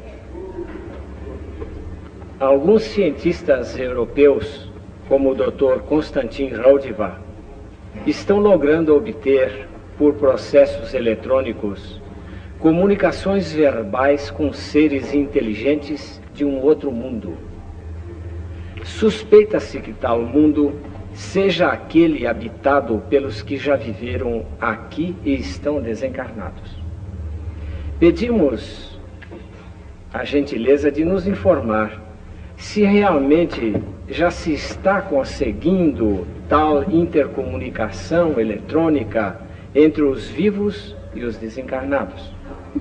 E em caso afirmativo, perguntamos também se futuramente irá a humanidade conseguir ver os desencarnados usando aparelhos eletrônicos, como por exemplo uma câmara espiritoscópica. Emmanuel sempre nos informa que cabe a nós todos formular os mais ardentes votos para que a ciência no mundo atinja essa realização.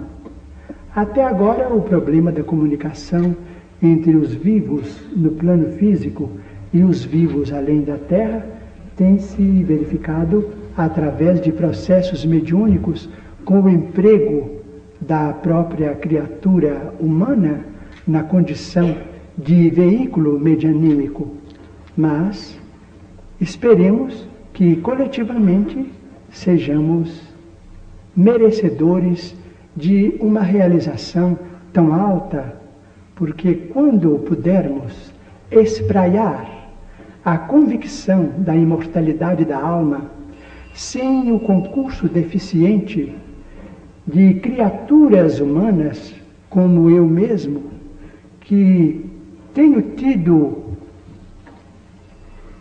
a tarefa de entrar em comunicação com amigos desencarnados absolutamente com um profundo demérito de minha parte, quando nós chegarmos a essa condição de conquistarmos esse processo de comunicação com fatores da ciência, naturalmente que a sobrevivência do espírito trará um novo sentido à civilização cristã no mundo, compreendendo-se que o nosso Divino Mestre nos deu a lição da imortalidade com a sua própria ressurreição.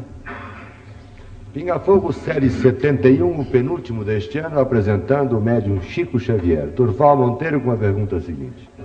Antes eu queria fazer mais um protesto pelo, pelo recente doutor. Protesto? É, ele me chamou de doutor novamente. Sabe, Chico, a, a velha mania de Potter fez com que esse seu amigo passasse uns três dias consultando livros, buscando a melhor fórmula para fazer as perguntas, tentando encontrar maneira para levantar polêmica, buscando incoerências nas ideias que você defende. De repente, a velha mania cai por terra e o, e o repórter se sente muito pequeno ante um homem que, em meio ao caos do século, em meio a tanto desamor, está aí humildemente se balançando numa cadeira e falando do amor das pessoas, do amor das coisas, do amor. Um homem que está aí exalando paz e amor. Foi exatamente aí que me ocorreu a próxima pergunta. Paz e amor. Essas duas palavras encerram a filosofia de um movimento jovem que está tomando conta do mundo, o movimento hippie, eu acho que todos conhecem. Como é que você, Chico Xavier, vê o movimento hippie? Eles não seriam espíritos privilegiados, Chico? Etimologicamente, devo informar ao nosso caro entrevistador, Dr. Durval Mendonça, que não conhecemos a significação da palavra. Tivemos oportunidade de conhecer irmãos nossos filiados ao movimento hippie no exterior. Ficamos a meditar se seria um protesto válido deixar o estudo e o trabalho ou as disciplinas construtivas da vida para edificarmos uma vida nova. Não pude, naturalmente, dentro de minha insignificância, formular qualquer julgamento.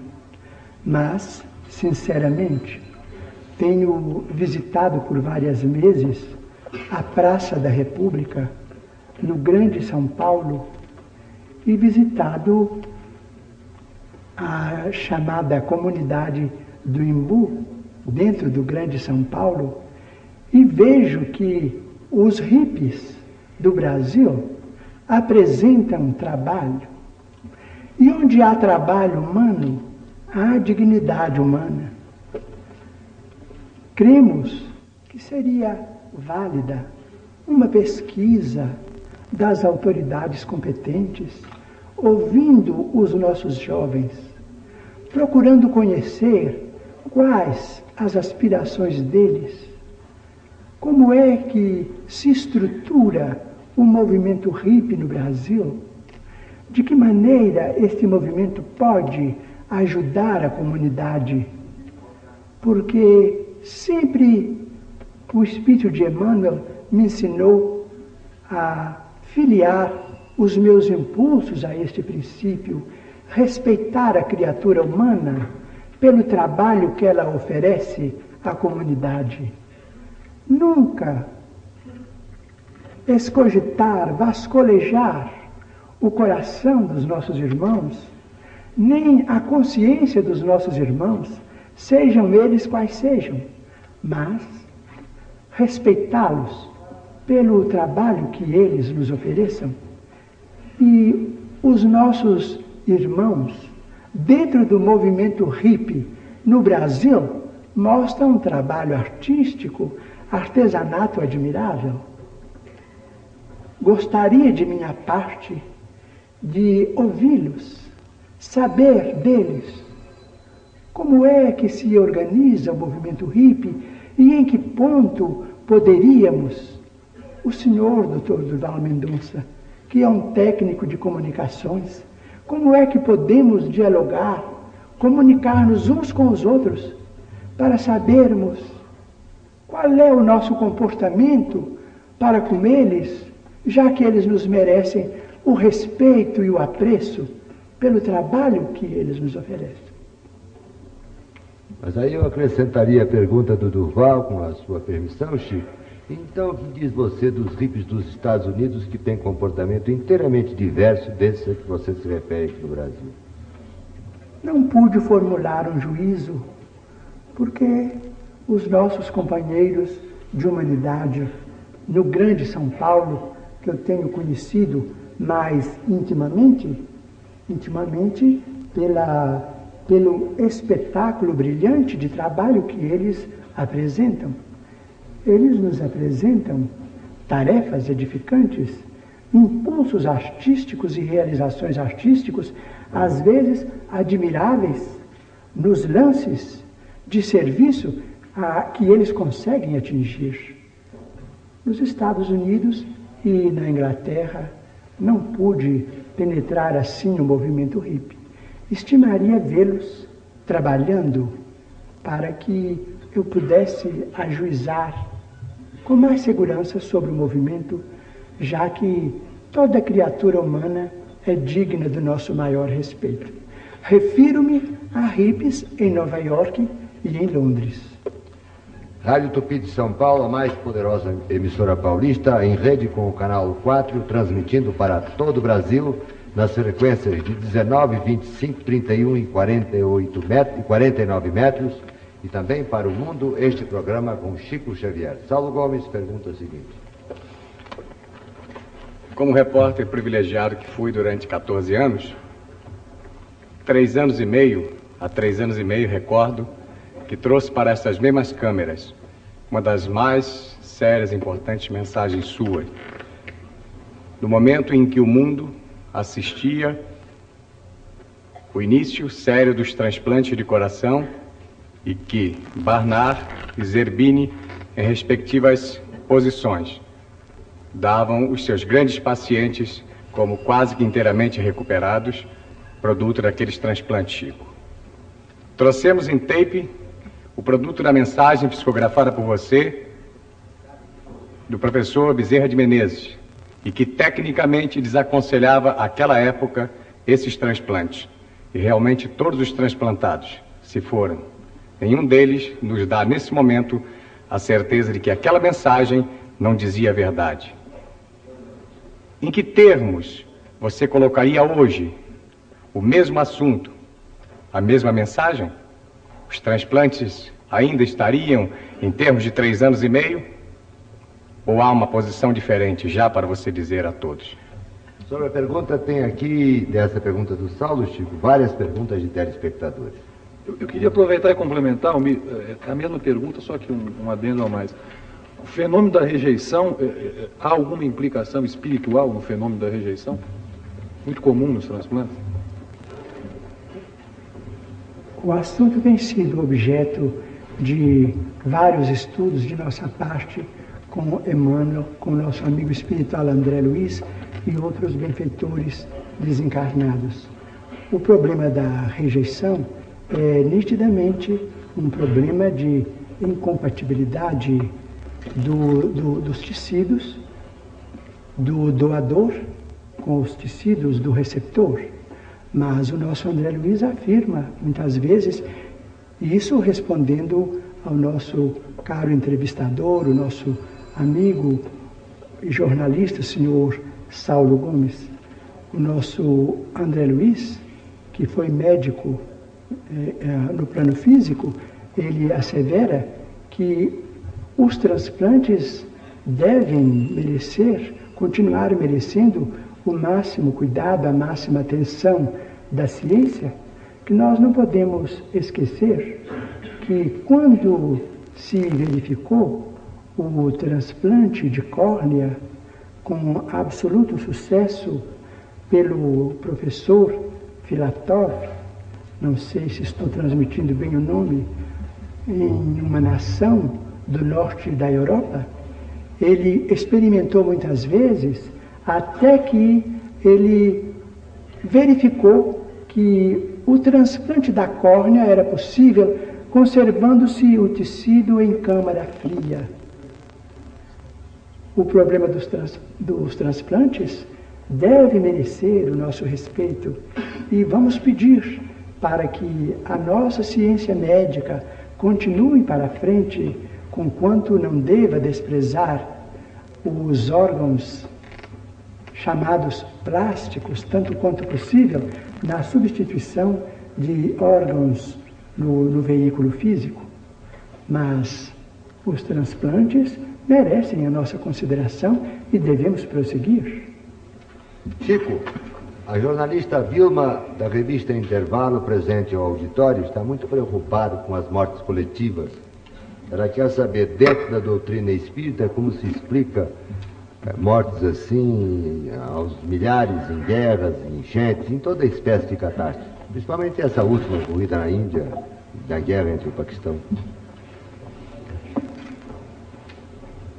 São as, as provações coletivas que coletivamente adquirimos do ponto de vista de débitos kármicos.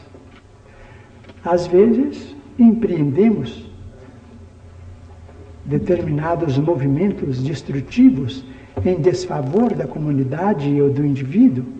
Às vezes operamos em grupo, às vezes em vastíssimos grupos. E no tempo devido, os princípios kármicos amadurecem e nós resgatamos as nossas dívidas, reunindo-nos uns com os outros quando estamos acumpliciados nas mesmas culpas. Porque a lei de Deus é a lei de Deus, é formada de justiça e de misericórdia.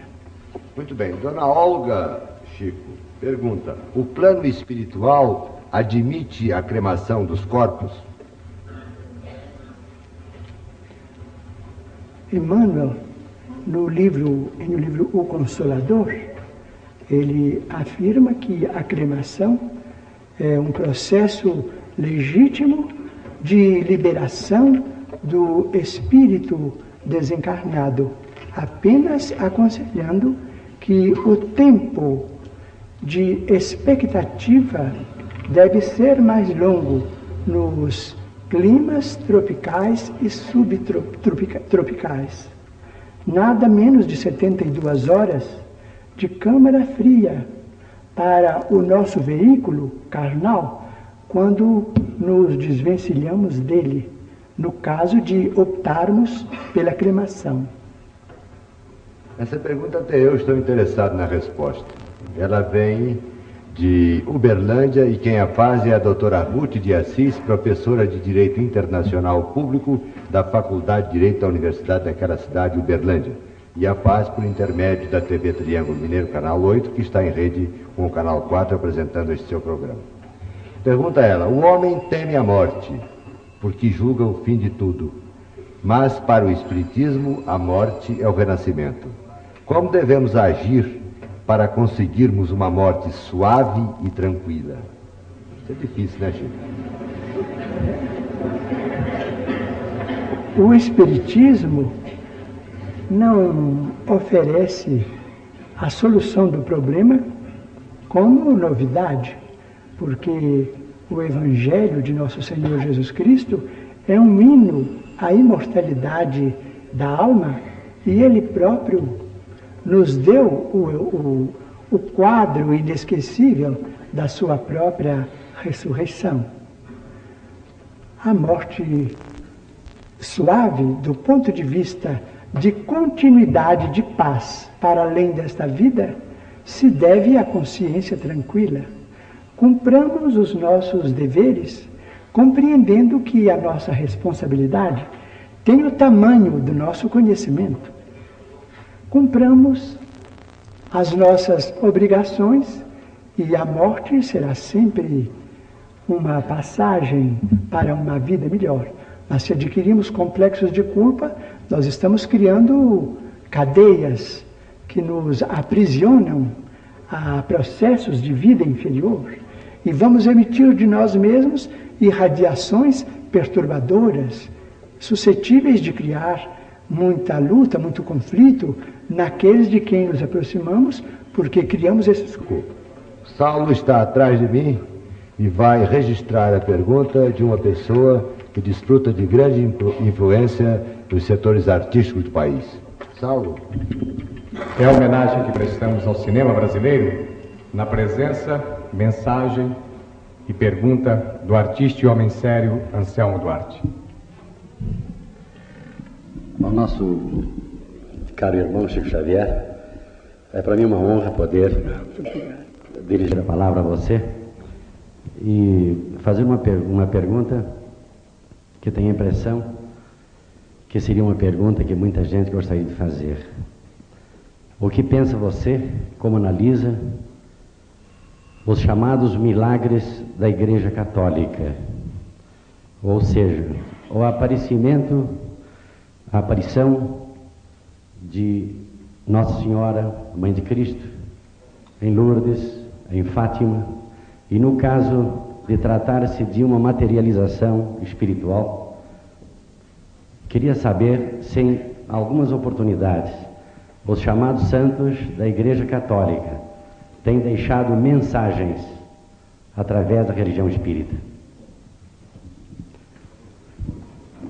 Nós nos sentimos muito honrados com a pergunta do nosso grande líder de arte no Brasil, que é o nosso querido e festejado Anselmo Duarte.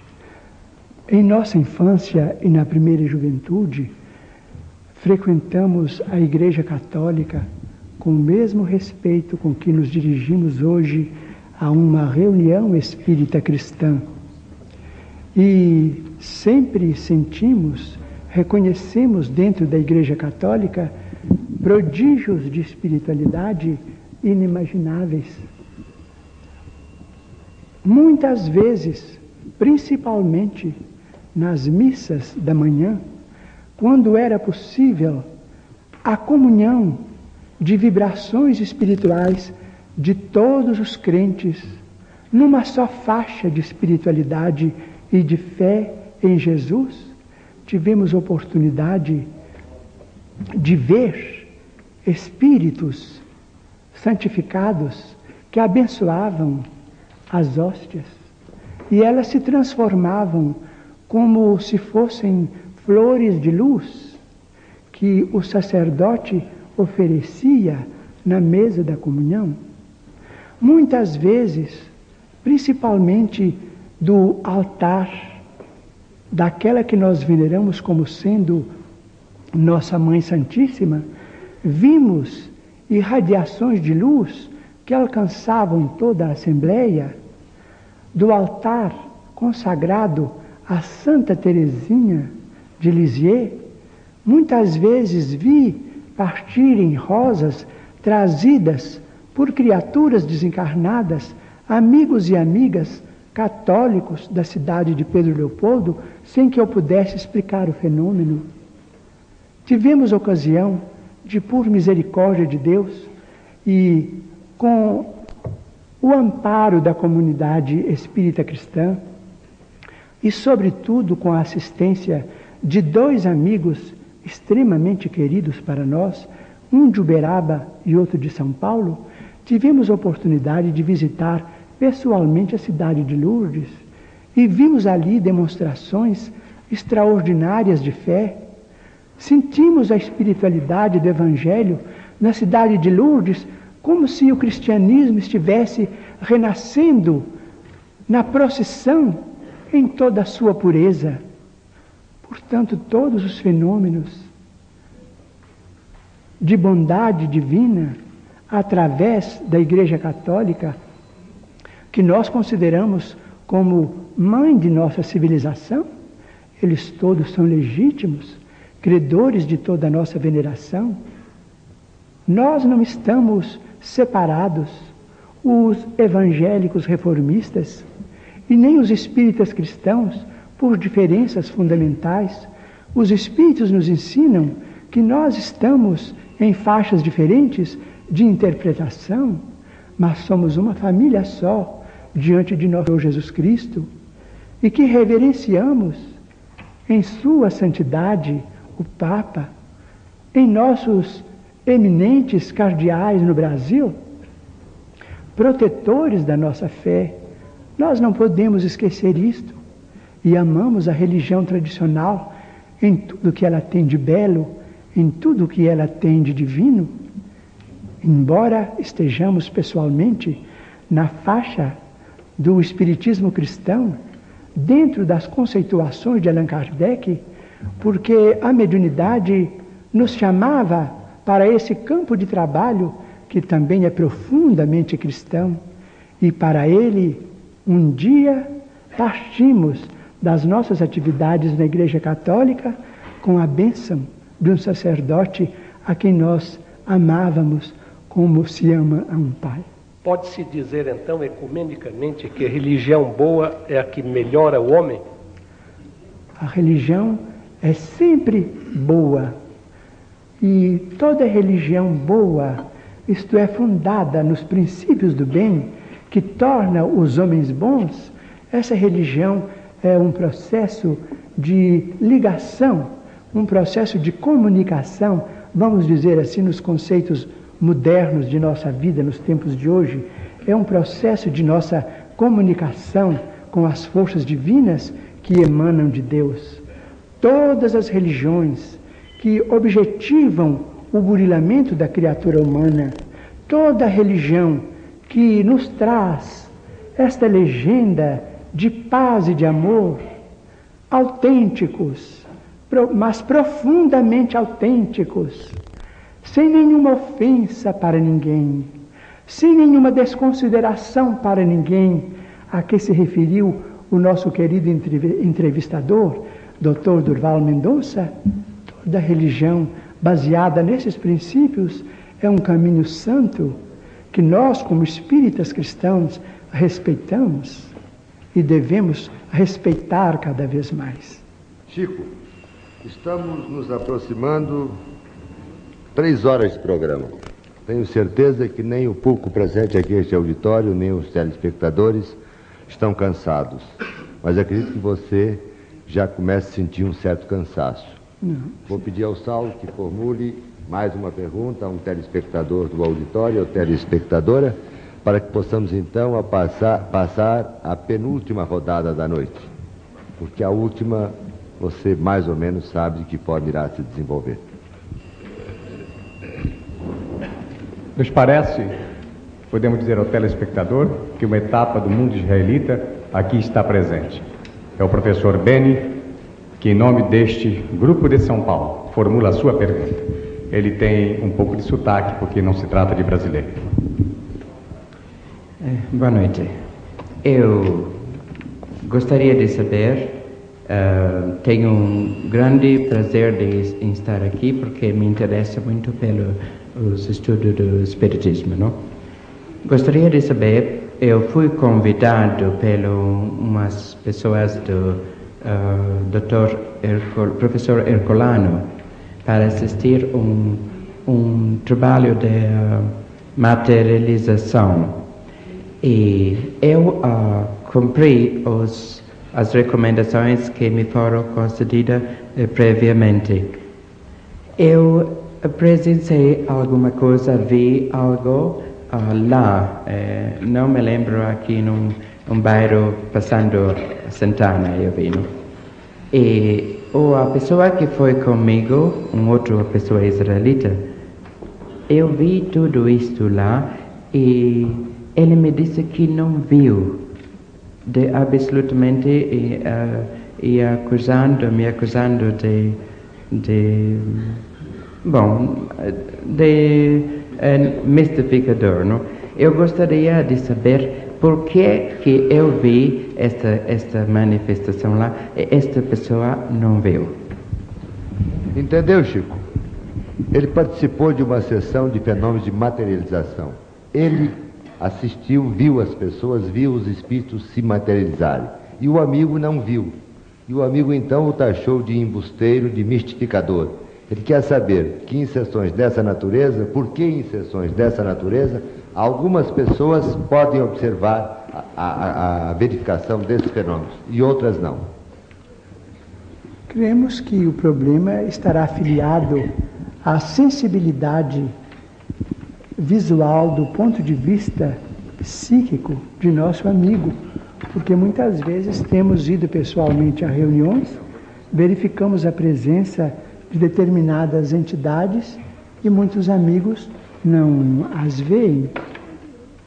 Acreditamos que o nosso amigo é portador do que nós chamamos de clarividência mediúnica talvez não muito desenvolvida por enquanto, mas suscetível de encontrar um grau muito elevado de evolução, propiciando a ele mesmo ensinamentos muito grandes e lições que, será, que serão para ele verdadeiras bênçãos da espiritualidade superior.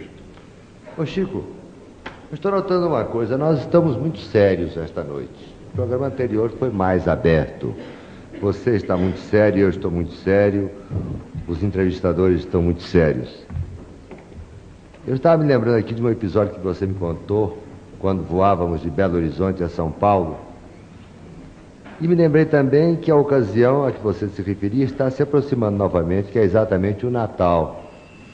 Você falava naquele problema da roda, está lembrado? Recordo. A roda parou? Ou você pensa que poderá parar? Gostaria de uma explicação mais clara Mais sobre clara. a roda. Então eu vou só dar a abertura e o resto você conta. O Chico faz questão que se saiba que ele é de família muito humilde. O pai dele era vendedor de bilhetes. E quando estava se aproximando do fim, estava próximo a deixar a terra, ele disse ao Chico: Olha, meu filho, por ocasião de Natal, ano bom, desses grandes prêmios da Loteria Federal, você não deixe de comprar um bilhetinho, porque eu vou tentar parar a roda. Agora você continua. É, De fato, o, o caso é um caso é, tocado de humor. De início, devo explicar que isso não significa qualquer desdouro Que você seja à memória na de meu compra pai, de está porque ele foi para mim o melhor amigo. Ele era pai de 15 filhos, duas famílias, nove da primeira família, seis da segunda, e nos tratava a todos na condição de um grande companheiro que nos queria ver muito alegres e muito animados para viver e para trabalhar. Então podemos podemos rir, porque eu sei que ele tendo conhecimento no mundo espiritual do que eu vou contar, ficará satisfeito e se rirá também muito conosco, porque meu pai era muito alegre neste mundo e continua também muito contente e muito otimista no outro. Mas em 1939 atravessávamos um período de muita dificuldade em nossa família. Muitas lutas, morte de, de irmão que nos deixava a viúva com dois órfãos, seis crianças menores, três não muito menores, mas também ocupando a nossa atenção, e meu pai e eu trabalhando. Meu pai era um homem de, muito arrojado para facear os tropeços da vida, mas, não tendo muitas letras, ele teve muita dificuldade em prosseguir no emprego que ele ocupava no ano de 1925. Então, desde essa data, sentindo muita dificuldade para sobreviver como trabalhador, ele se entregou à profissão de cambista. Vendia bilhetes de loteria e vendeu bilhetes de loteria por mais de 30 anos consecutivos. Mas em 39 meu pai caiu em estado grave com um reumatismo muito renitente. Esse reumatismo impôs a ele uma certa paralisia durante algum tempo. Nessa ocasião, as duas pessoas que trabalhavam em casa éramos ele e eu. Mas não conseguíamos muita coisa além dos 200 mil réis antes do cruzeiro. De modo que os médicos aconselharam que ele usasse um tipo de injeções que naquele tempo eram chamadas de injeções de ouro. Eu não sei classificar do ponto de vista de, de farmacologia o termo exato, mas cada injeção custava naquele tempo e 50 mil réis. Ele era obrigado a usar duas por mês. Então, a, o nosso numerário dava mais ou menos para as duas injeções e ficamos atrasados com as, as despesas da família durante quase um ano, porque as injeções restituíram a ele a saúde ainda por muito tempo. Mas, no ápice da moléstia, saiu a lume a obra Brasil, Coração do Mundo, Pátria do Evangelho, de autoria de um dos nossos eh, maiores escritores desencarnados no Brasil. E amigos de Belo Horizonte chegavam em nossa casa comentando o êxito do livro, porque o livro estava sendo muito bem aceito. Meu pai ouvia tudo aquilo com muita curiosidade. Então, um dia ele estava sem poder manejar as mãos nem as pernas, até que as injeções de ouro o restabeleceram. Então, aquele banho, aquele movimento de, de arranjo no leito, era feito, é, esses movimentos eram feitos por, por nós, ele e eu, a sós. Então ele me disse, Chico, eu soube que esse livro que saiu de você foi dado para, foi entregue a benefício das almas. E nós também somos almas. E dizem que você também entregou este livro a benefício da pobreza. E eu creio que não existem pobres mais pobres do que nós agora. E você podia agora arranjar um livro para nós ganharmos algum dinheiro, porque nós estamos muito atrasados no armazém. Eu falei assim, papai, o senhor não deve pensar nisto, porque o senhor sabe, nós temos muitos amigos, todos nos ajudam, mas como paga vender o trabalho dos bons espíritos? Isso não é possível, eles não permitem isso. Nós estamos na mediunidade com absoluto desinteresse. Os livros são deles, não são nossos. E eu peço ao senhor para não pensar nisso, não. E o senhor não fica preocupado com isso, não, porque as, as, as, suas filhas, minhas irmãs e os filhos nossos pequenos vão crescer, isso tudo vai melhorar, nós todos vamos trabalhar. E na hora da dificuldade nós todos devemos, mas depois pagamos. E os nossos amigos de Pedro Leopoldo são sempre boníssimos, eles vão nos ajudar, os nossos credores. Eu disse, mas meu filho, você não pode receber um tostão destes livros. Eu falei assim, como paga meu pai, não posso receber. Ele então disse: Meu filho, então, seus espíritos estão muito atrasados. Isso é gente que já morreu há muitos mil anos, no tempo que nada tinha preço. E meu pai, que não entendia bem de literatura, nem deste mundo nem do outro, me disse assim: Imagina que eles são tão antigos que em vez de eles assinarem Manuel, eles assinam Emanuel. É, isso é gente do Egito, é gente que não conheceu rádio, que não conheceu preço de feijão. Porque eu acho que esses espíritos, se eles são caridosos, deviam ter dó de nós. Então eu fiquei assim um pouco constrangido, porque de fato era meu pai. Aquela queixa dele era uma queixa de um doente que eu não podia transmitir a ninguém, não é? Então ele viu que eu fiquei assim muito triste com os olhos cheios d'água e tal, mas ele era muito bom.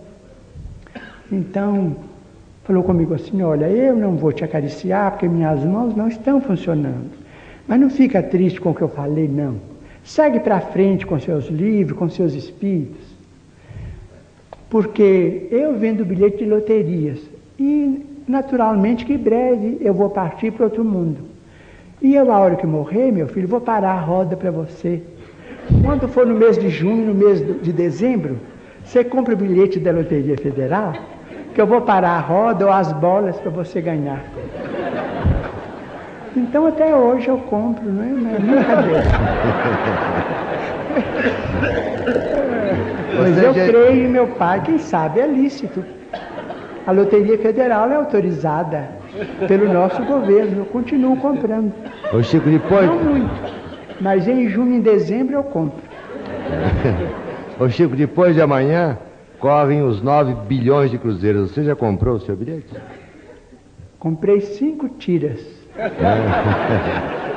De números diferentes. Está nas mãos de um amigo nosso chamado senhor Wicker Batista de Uberaba. Ele fez a compra para mim, a meu pedido, para que depois eu fizesse o pagamento a ele. Guardei as cinco tiras porque ele me entregou para guardar. Agora, sinceramente, eu não sei o dia que corre. É quarta-feira depois de amanhã. É muito cara, mas cinco tiras eu tenho.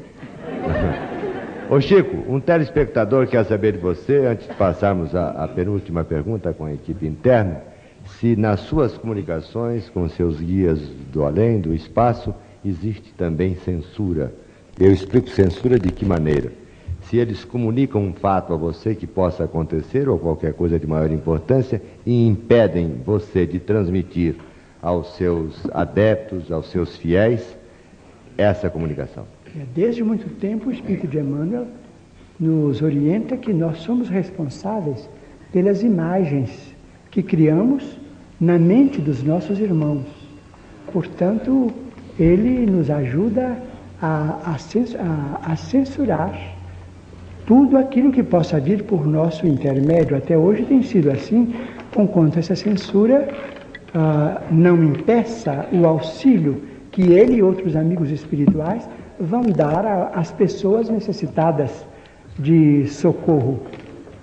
No, do ponto de vista literário, muitas vezes tenho tido a visita de poetas e escritores que desejam escrever nos temas que os sensibilizaram neste mundo, mas sem maior proveito para a terra.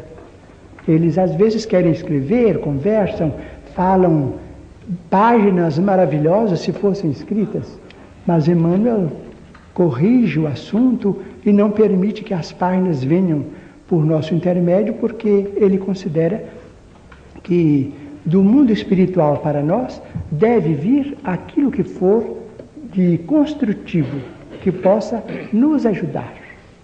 Muito bem, e passamos então à penúltima rodada da noite com o Vicente Leporaz formulando a sua pergunta. Apenas para esclarecer, Chico, que o seu pai, quando desencarnou, o sistema da Loteria Federal era diferente. Agora não adianta que ele insista em parar a roda, porque não é mais feito no sistema fichê, não. Agora são esferas com um número completo. Cada esfera tem cinco algarismos.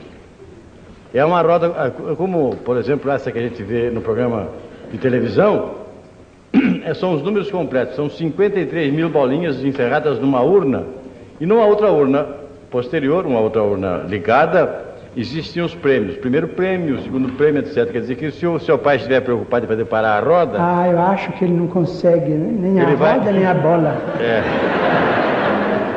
Em geral... Eu devo estar muito feliz porque não me falta nada. E todas as dívidas foram muito bem pagas, estamos muito bem. As meninas cresceram, se casaram, os rapazes também têm outras vidas. Estamos muito bem, ele e eu. Ganhamos por outra loteria. E depois, a, a mais acrescentar o seguinte, Chico Xavier: a, acontece que os nossos números, o seu e o meu, estão sempre inscritos em, em, esferas bem maiores que aquela do buraco onde elas possam atravessar. Não vai sair nunca. É, o nosso caro amigo sobre Porás fala muito bem. Mas eu quero falar justamente sobre meu pai, o Chico, o Chico Xavier. Aquele que lê como eu leio as coisas que dizem respeito ao Espiritismo, que praticam, que militam também num ramo do Espiritismo, eu estranho o, o Chico Xavier e não acho quem me explique. Meu pai desencarnou em 1938, há 33 anos, portanto. E até hoje não chegou ao meu conhecimento, nem a ninguém da minha família, que em qualquer circunstância o espírito do meu pai tivesse se manifestado através de um, de um médium, não só nas nossas relações, como extra-relações, nunca soube que o espírito tivesse baixado. Então eu lhe pergunto, ô Chico, o espírito, meu pai tinha de espírito gaiato, galhofeiro, e transmitiu esse espírito ao filho. Eu pergunto se um espírito para se tornar superior e baixar a terra e ser invocado ele precisa passar por que espécie de, de análise? Ele precisa passar por um, um, um crivo especial, precisa se subordinar a um tratamento especial. Como se opera esse fenômeno do espírito que baixa, vem à Terra e se manifesta? É, o assunto devemos dizer ao nosso caro amigo, Sr. Vicente Leporassi, o assunto é novo na humanidade e a ausência aparente do Senhor seu Pai não implica numa falta de elevação. Ele estará continuando a dispensar aos familiares a mesma ternura de sempre e ter-se-á naturalmente subido, ter-se-á elevado muito, mas provavelmente ele não terá encontrado ainda os recursos à manifestação no plano físico. A ausência de um médium, condições adequadas para que ele se faça claramente reconhecido. Muitas vezes os nossos queridos familiares encontram oportunidade para se expressarem a nosso benefício, mas às vezes o médium está em condições deficientes e eles desistem de se comunicar conosco de modo imperfeito, porque muitas vezes cairíamos numa surpresa menos construtiva e a perplexidade agiria em nosso desfavor. Acredito que o Senhor, seu Pai, estará auxiliando muito ao nosso amigo e a todos aqueles que ele deixou na terra e estará esperando oportunidade. Muito, bem. Freitas Nobre pergunta o seguinte. Sim, eu me vou usar de um recurso não muito legítimo, porque vou fazer duas perguntas, dada a premência do tempo e a necessidade de fazê-las. A primeira é a seguinte: o texto evangélico lembra que não deve o homem separar o que Deus uniu. Argumenta-se de um lado que o casamento, portanto, é indissolúvel, e de outro lado que aquilo que Deus não uniu pode ser separado, porque não foi Deus que uniu. Pergunta então como os mentores espirituais de Chico Xavier interpretariam o texto bíblico. E em segundo lugar, há uma preocupação ainda hoje os nossos companheiros de rádio me pediram. Pergunta ao Chico Xavier, já que você vai ser um dos perguntadores, pergunta como é que a população deste mundo cresce, deste planeta cresce desta maneira, se com o problema da reencarnação, a fonte de vida para toda essa população teria origem, origem exatamente onde? Essa pergunta dos companheiros de rádio é uma pergunta que anda, às vezes, nas preocupações gerais de muitas pessoas. Evidente que muitos de nós aqui podemos ter o nosso entendimento a propósito do assunto, mas no, os nossos companheiros de rádio, que hoje estão tão interessados nesta matéria de espírito, me pedem para formular a pergunta. E aí ficam as duas interrogações, pedindo a você desculpas pelo expediente que usei para formular Absolutamente, ele é perfeitamente legítimo. Apenas eu peço licença a você, ao Chico, a todos os presentes, aos telespectadores, porque o Luiz Galon, diretor de TV que nos conduz esta noite, avisa que esta fita de tape, mais esta, a terceira, está praticamente esgotada e que não haverá tempo para registrar a resposta do Chico. Portanto, haverá a troca da, de fita, o Chico responderá a sua pergunta e o programa continuará normalmente, certo? Então, até já.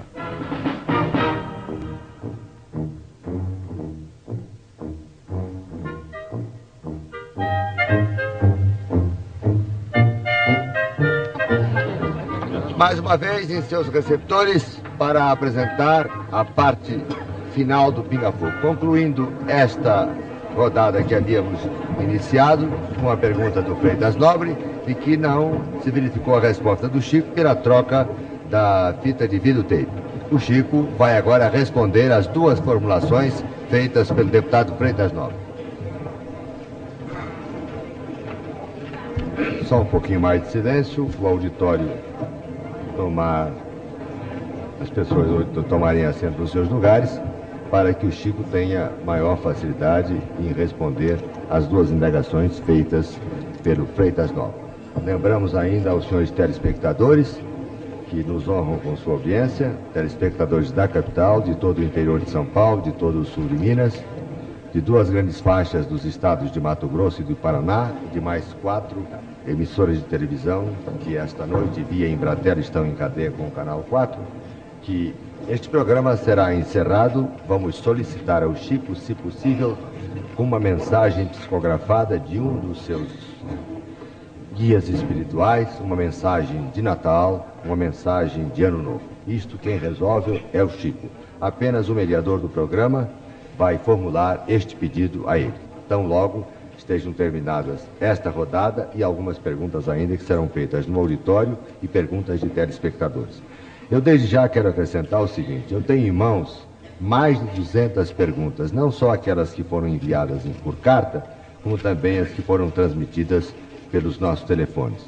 Disse de início que seria sumamente impossível ao Chico responder a todas essas questões. Eu vou entregar, de frente às câmeras, todas as perguntas ao Chico e colocar as páginas do Diário da Noite e do Diário de São Paulo. Para isso, estou convocando o nosso companheiro Durval Monteiro, que é secretário do Dia da Noite, para que o Chico possa responder a todas essas perguntas. Evidentemente, ele não poderá fazer isso num dia, mas irá respondendo gradativamente até responder a cerca de quase 200 perguntas. Eu vou passar a mão do Chico agora. Inclusive, Almir, eu queria esclarecer que o Chico Xavier assina aos domingos uma coluna no Diário de São Paulo. Exatamente espaço que será ocupado para responder é, a todas então, as perguntas. Para não pensarem que eu estou faltando a verdade, eu passo às suas mãos cerca de 200 perguntas que você não pode responder aqui. Por uma razão, porque quase todas são consultas de ordem pessoal. E o programa tem, assim, um caráter eh, genérico, um caráter que é feito para todo o povo brasileiro. E tem fatos aqui que pouco interessam a si mesmo. Então, fico mais com você você irá respondendo, enviando de Uberaba a São Paulo e elas são publicadas, serão publicadas nos domingos. Combinado? Muito bem.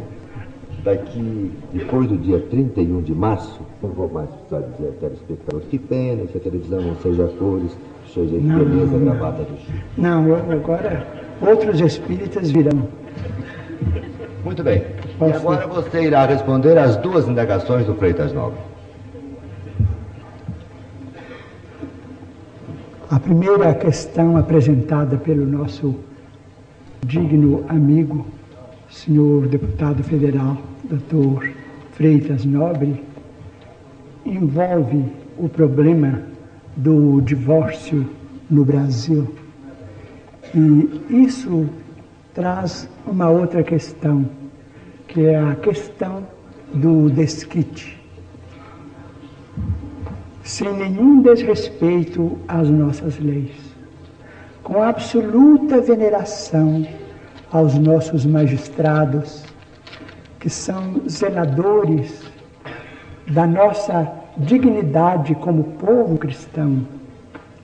Mas os nossos amigos espirituais consideram que o desquite facultado pelo artigo 316 do nosso Código Civil, código, aliás, dos mais evoluídos da Terra, o desquite facultado pelo artigo 316, de algum modo, sem qualquer irreverência, pode ser comparado, com todo o respeito nosso, à dignidade dos nossos governantes e dos nossos legisladores. O desquite no Brasil pode ser comparado ao presente de um carro de luxo que é doado sem o motor. O carro não pode funcionar porque o motor está de um lado e a estrutura do veículo de outro. No artigo número 323 do nosso Código Civil, existe a possibilidade da reconciliação dos cônjuges, seja de que modo for. E a lei, então, aprova a reaproximação dos cônjuges que não puderam viver juntos. Então, é o trazimento do motor ao carro para que o carro venha a funcionar da mesma forma pela qual o carro foi considerado em dificuldade antes do reajuste. Por isso mesmo, nós que hoje vivemos em dimensões econômicas diferentes, em dimensões de intercâmbio diferentes, dimensões comerciais, dimensões diplomáticas muito diferentes daquelas que nos caracterizavam até 1916, quando o nosso código era herdeiro de muitas das idiosincrasias do Código de Napoleão, e já diferentes da Lei 4.121, de 27 de agosto de 1962, considerada como sendo o Estatuto da Mulher Casada, nós que vivemos hoje em dimensões tão grandes de compreensão humana, nós consideramos o divórcio como medida humana, medida legítima, porquanto dói ao nosso coração quando ouvimos nas, nas palavras públicas de nossos grandes magistrados a palavra desculpe-me, a palavra concubina, para designar senhoras distintíssimas, grandes mães de família que estão em segunda, terceira ou quarta união, com absoluto respeito ao regime monogâmico que impera em nossas relações. Peçamos a Deus que as nossas autoridades possam ouvir os nossos sentimentos mas não apressadamente, porque as leis não devem se alterar de um dia para outro, para que determinadas alas de criaturas ainda não matriculadas na escola da compreensão humana, da ternura humana, venha, venham a abusar da magnanimidade de nossos preceitos legais. Mas vamos esperar que dias melhores venham para a família brasileira e que o divórcio possa ser consagrado por nós todos como medida humana. Porque, do ponto de vista espírita cristão, muitos talvez afirmem, mas e a dívida de outras reencarnações? Muito bem, mas os nossos bancos fornecem moratórias fornecem reformas. Será que o banco da providência divina está em penúria tal que não nos possa dar tempo para depois resgatarmos as nossas dívidas com determinados companheiros ou companheiras, para que nós não venhamos a cair muitas vezes em delinquência? Para salvaguardar os nossos interesses, a nossa integridade mental mesmo, o divórcio é uma medida humana, mas nós devemos considerar, e isso digo na condição de espírita, nós, os espíritas, precisamos e sabemos respeitar a maioria católica da nação brasileira.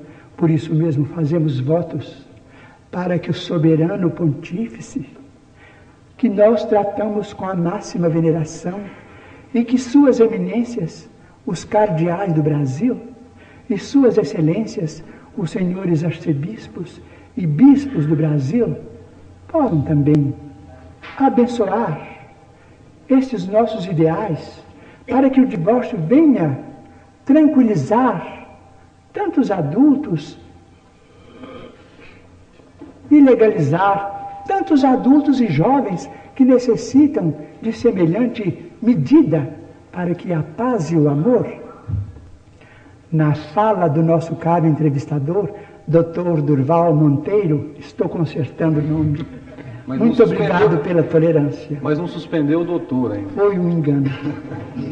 para que a paz e o amor reinem dentro do lar pátrio, do território Brasília. Isto sem desconsiderar os princípios monogâmicos os princípios de fidelidade que os cônjuges devem entre si, dentro das novas dimensões psicológicas em que os nossos grupos sociais são chamados a viver, nós temos dois fantasmas que precisamos ah, abolir do campo de nossas vidas, que são a promiscuidade e a prostituição. Nós poderemos vencer a prostituição com a dignidade do trabalho, porque pelo trabalho cada criatura se faz respeitada pelo rendimento da sua própria vida no grupo social. E a promiscuidade pela orientação médica que vai liberar a nossa mente de aventuras suscetíveis de comprometer o futuro de nossos descendentes. Mas o divórcio, medida humana, sem nenhum desrespeito à família brasileira, que é profundamente cristã, é medida humana, mas devemos esperar que os nossos magistrados reconsiderem os pontos de vista em andamento e que processos novos de vivência possam inspirar essa lei de libertação, que é uma lei justa, em favor da paz de nossos lares, com emancipação para o homem e emancipação para a mulher, sem as ilusões e as fantasias do amor possessivo, do amor egoístico de um lado ou de outro, porque cada um é senhor do seu próprio destino.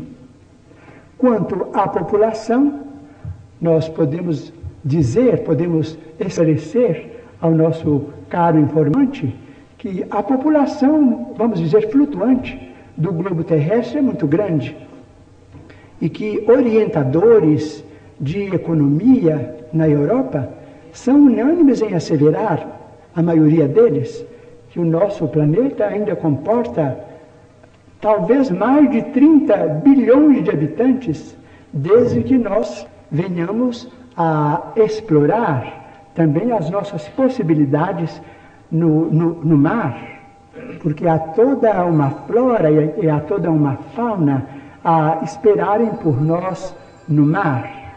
Conversando a este respeito há algum tempo com alguns jovens, e quando falávamos a respeito da pecuária com base na produção do anequim, ele me disse com muita propriedade em seu sentimento de cristão: Mas, Chico Xavier, será possível que vamos viver até a morte matando para comer? Sinceramente, eu me envergonhei, porque é verdade, matar, é? matar para comer, mas com base na pecuária justa, com base na economia bem, bem dirigida, nós precisamos viver ainda, talvez, alguns milênios, necessitando dos valores proteicos adquiríveis na carne. Ô Chico, mas a, a, pergunta dos nossos companheiros de rádio envolvia um pouco mais. Eles diziam, levando em conta a reencarnação, como cresce a população do nosso planeta, qual a origem desses espíritos que reencarnam? A origem, a nossa origem está em Deus. Nós somos uma faixa de população visível na Terra, considerados como habitantes do plano físico mas em torno da Terra há toda uma população terrestre ainda, eivada, ou vamos dizer, caracterizada por sentimentos puramente terrestres. A evolução não se faz num dia e somos bilhões. Chico, aqui é uma pergunta, foge um pouco ao Espiritismo, de certo modo tem relação com ele, mas é do mediador que não faz perguntas. Eu esqueci de dizer a você que o Durval e o Leporace são corintianos irrecuperáveis. Então eu pergunto, esses 20 anos de sofrimento que o clube vem impondo a eles vai contribuir para o aperfeiçoamento do espírito de ambos? O Almir, aliás, eu ia perguntar, atendendo a sua solicitação de que o programa estava muito sério, eu ia perguntar para o Chico. Não, eu estou fazendo uma pergunta séria. Talvez poucas pessoas saibam, mas se eu não estou enganado, também o Chico é membro da grande e estredora família corintiana. Não, eu... parece que não. Me parece que sim. Não. Mas ele responde. Então ele mudou muito recentemente, porque ele me disse que gostava muito do Pelé e torcia pelo Santos. Não, não, isso você que deve ter força. Mas eu, eu ia perguntar para ele até quando essa aprovação coletiva, né? Ah, do Corinthians. É mesmo.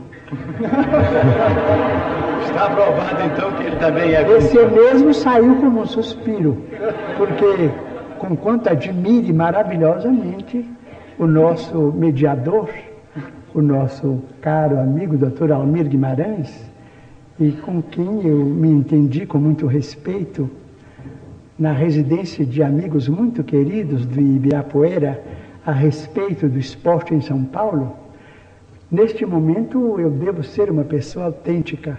Eu também sou corintiano. Muito bem. Mas, Chico, eu, uma pergunta aí dentro da pergunta. Você acha que o Pelé tomou uma atitude certa, correta, ao deixar a seleção brasileira ainda em plena forma, como está? Pelé? É. Ah, considero que, como Foi admirador correto, do Pelé, estimaria que ele prosseguisse Deixar a seleção. seleção brasileira. Era chegada a hora. Ah, Estimaria que ele continuasse. Ah, que ele agindo, continuasse, continuasse. jogando. Só deixasse por impossibilidade do, de, provinda de ambiente externo, mas não de uma consideração íntima em que ele subestima os valores dele mesmo. Eu estou dizendo isso porque ele é seu conterrâneo e gosta muito de você. Doutor Hernani Guimarães. muito, eu também admiro muito. Mas ele não respondeu até quando vai a aprovação, né? A aprovação vai, vai para a frente se for este o caminho. Mas vamos continuando como sendo a torcida fiel. Vamos orar, né? Exato. Doutor Hernani Guimarães Andrade com a pergunta seguinte. É, Chico, nós sabemos atualmente, pelos estudos que se fazem no tocante à reencarnação, estudos esses levados a efeito por cientistas de grande gabarito, como o professor Ian Stevenson, que é professor de psiquiatria e neurologia na Universidade de Virgínia, nos Estados Unidos. Nós sabemos hoje, com base em observação experimental, que o espírito pode, de uma encarnação para outra, mudar de sexo. E poderíamos até dar um nome a este fenômeno de transexualidade.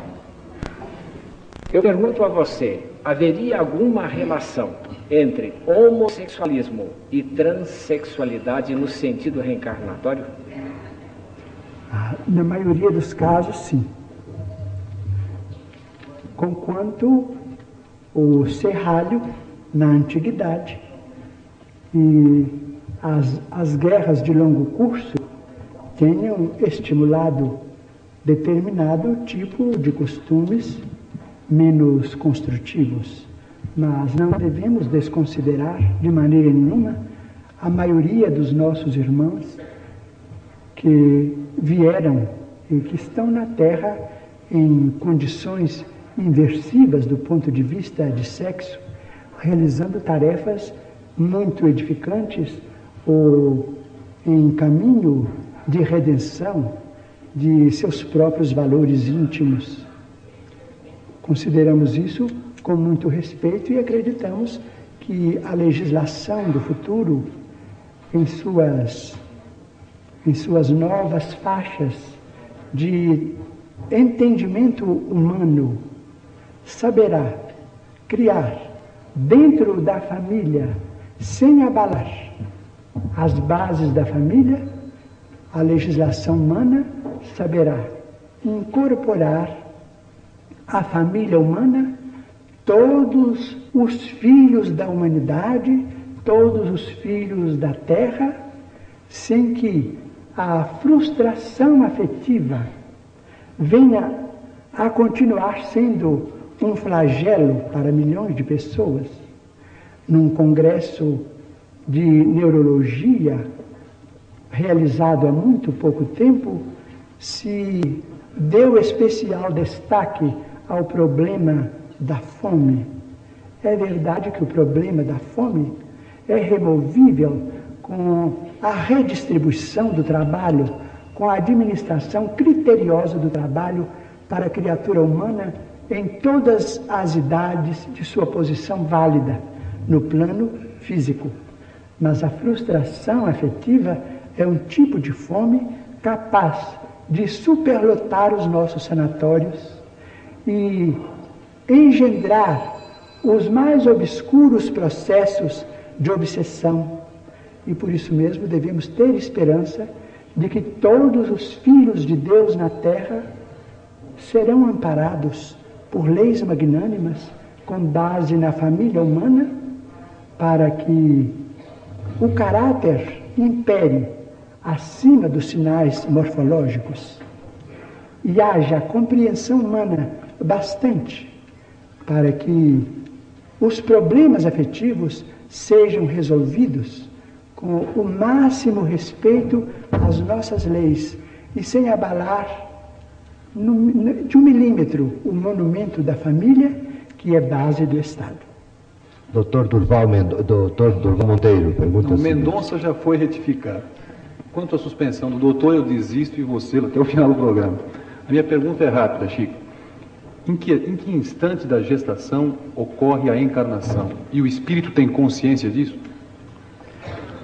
O nosso André Luiz costuma dizer que a, a consciência disso é um fenômeno raríssimo. Na maior parte, talvez 99% dos casos de reencarnação, a criatura está na posição de quem dorme, no claustro materno, de quem se acomoda no carinho materno para o renascimento, dentro de um processo ah, um tanto ou quanto semelhante à anestesia para cirurgias no terreno humano. Uma certa, um certo torpor. E a criatura vai acordando aos poucos, aos poucos, porque também a ciência vai verificar isso. A recapitulação do processo evolutivo não se verifica tão somente na fase embrionária da nossa vida fetal, mas alguns anos também depois, depois da, do nascimento. A criança está repetindo na sua feição de criaturinha impulsionada por movimentos saltuários determinados tipos de impulsos que ficaram na retaguarda. E o próprio complexo de Édipo, que muitos dos nossos psicoanalistas consideram como sendo um período que vai depois dos três, dos seis meses de, do nascimento até os seis, oito anos, com as derivações desse mesmo complexo, as derivações edipianas, esses complexos todos são plenamente compreensíveis com o fenômeno da reencarnação e do nascimento da criatura em estado de reajuste gradativo. Saulo Gomes. Me parece que é a última pergunta, a última rodada. A não ser que os membros da, da, da mesa entrevistadora tenham alguma observação a fazer, alguma pergunta, e isso podem Essa fazer. era a penúltima, né? Hein? Essa era a penúltima. A penú... Não, era assinalada como penúltima. Nós temos quase quatro horas de programa. E como eu vou pedir ao Chico, e não sei se isso será possível, fica na dependência dele, que ele, antes de encerrar, ou encerre o programa exatamente como encerrou o, o, o programa anterior, é que eu estou dizendo. Mas se alguém tiver alguma outra pergunta a formular, pode formular. Eu, eu tenho apenas uma observação que me permite fazer antes que o Saulo formule a última pergunta. Pois não. Eu travei uma luta íntima comigo, Chico Xavier, porque a minha intenção era, e consultei o meu ego interior. E o ego exterior é egoísta, é vaidoso. A minha intenção era fazer com que eu fosse dono, fosse proprietário de um livro autografado na presença do maior público que já existiu na história da literatura mundial. Eu ia pedir a você que autografasse esse livro para mim. Muito prazer. Mas acho que é uma supina vaidade. Ia ferir a sua suscetibilidade, a sua humildade. Não. Então eu prefiro ficar apenas com o desejo, Chico Xavier. Mas eu pediria. Eu vou lhe levar o livro para ser autografado numa outra oportunidade, mas vou até a sua casa, lá em Uberaba. Este ou um outro livro qualquer que você nos dê. Fico muito feliz e honrado com a visita pessoal, mas pediria ao nosso mediador, nosso caro doutor Almir Guimarães, licença, é, uma fração de minuto. Se você retirar o doutor, eu. Bom, se- se- já, já que é para benefício geral da nação e para tranquilidade dos espíritos, então eu vou vencer o meu ego exterior.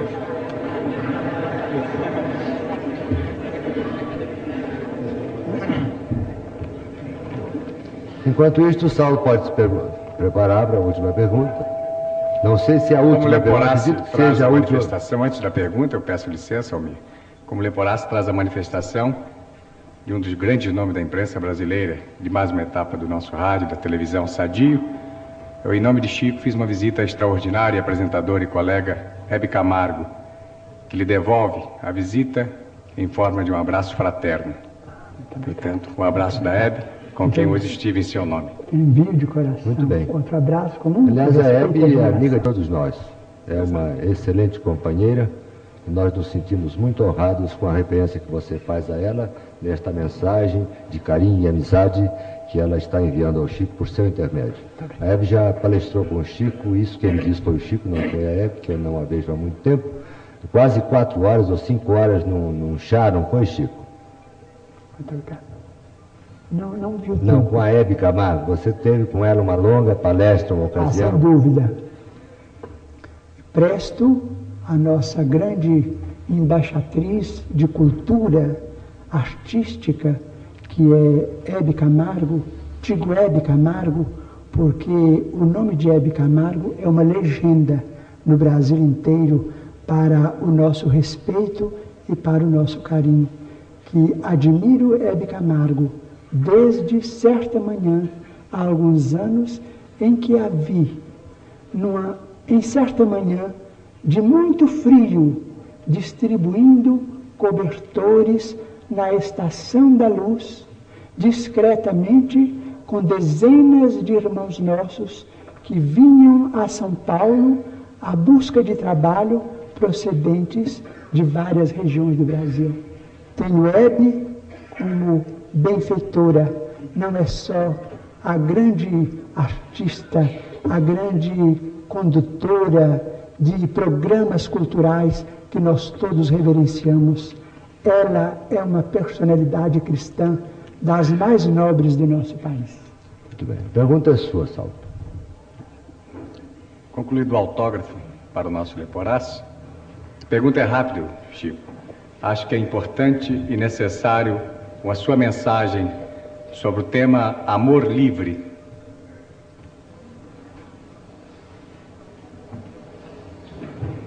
É o livro mais importante que eu vou ter na minha biblioteca.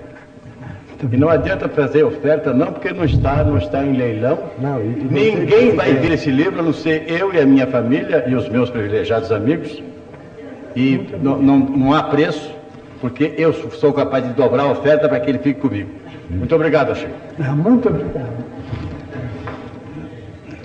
Diz o nosso Emmanuel que o amor como fonte divina de manifestação de Deus é o oceano de força em que nós, tomos, em que nós todos vivemos, porque nós todos vivemos num oceano de amor, mas que o sexo é responsável quando o instrumento do amor.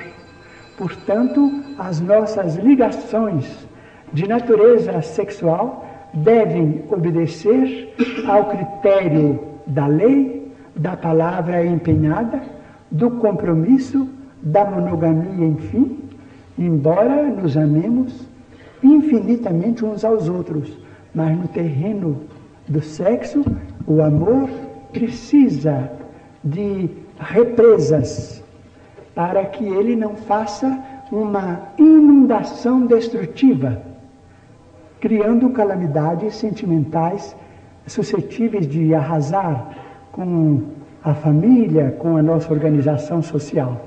O amor vindo de Deus é livre, mas no sexo, ele, o amor é responsável. Muito bem. Ô Chico, antes de.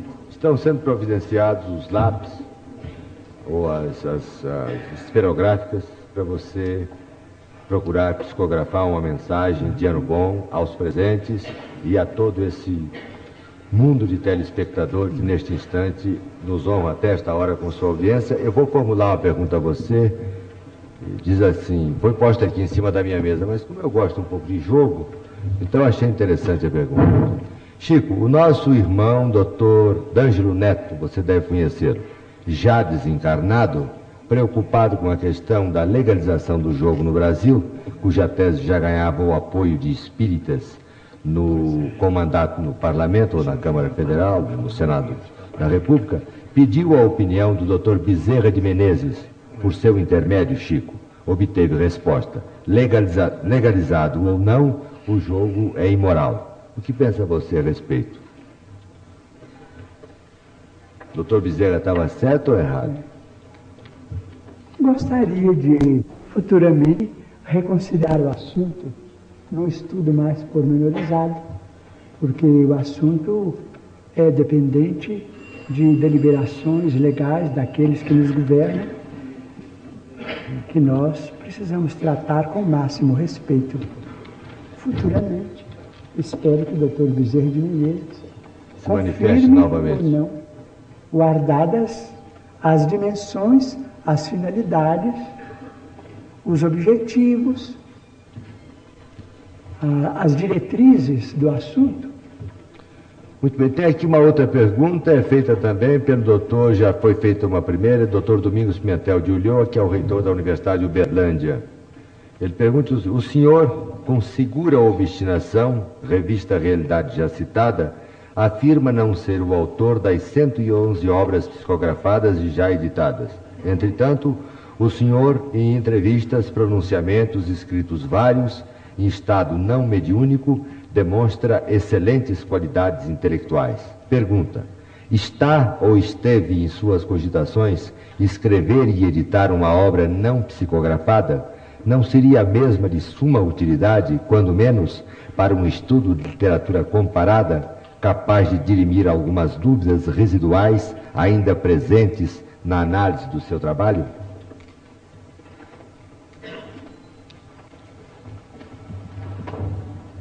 Quando vimos a televisão, estimamos falar com o nosso coração dentro de toda a nossa autenticidade, com quanto nos, nos reconheçamos uma criatura microscópica para estarmos na presença de um auditório assim tão seleto.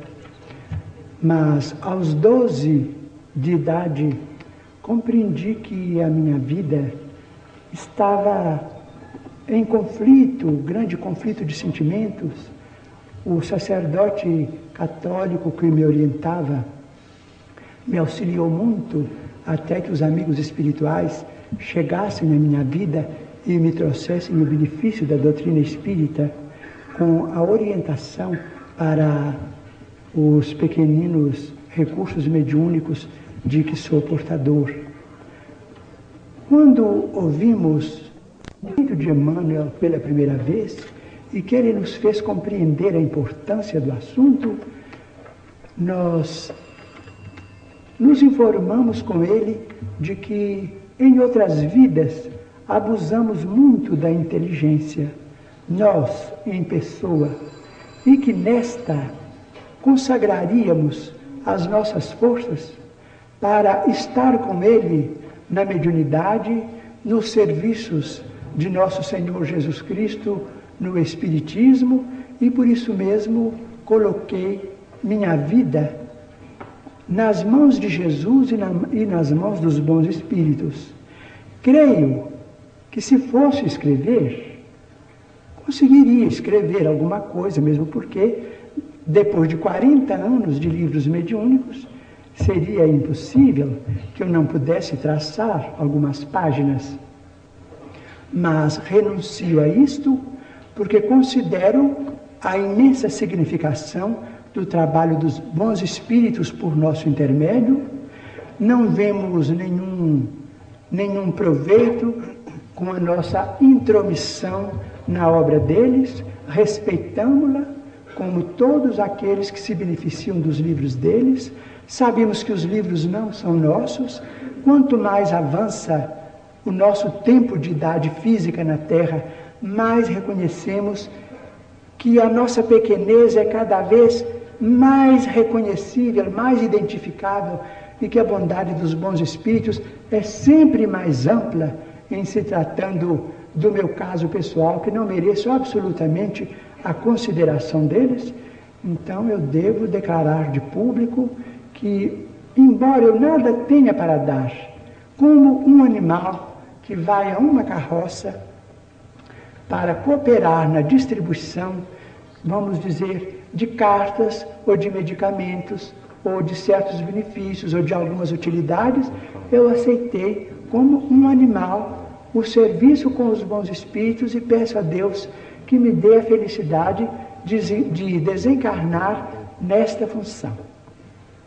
Almir, me sinto no dever de lhe interromper. Pois não.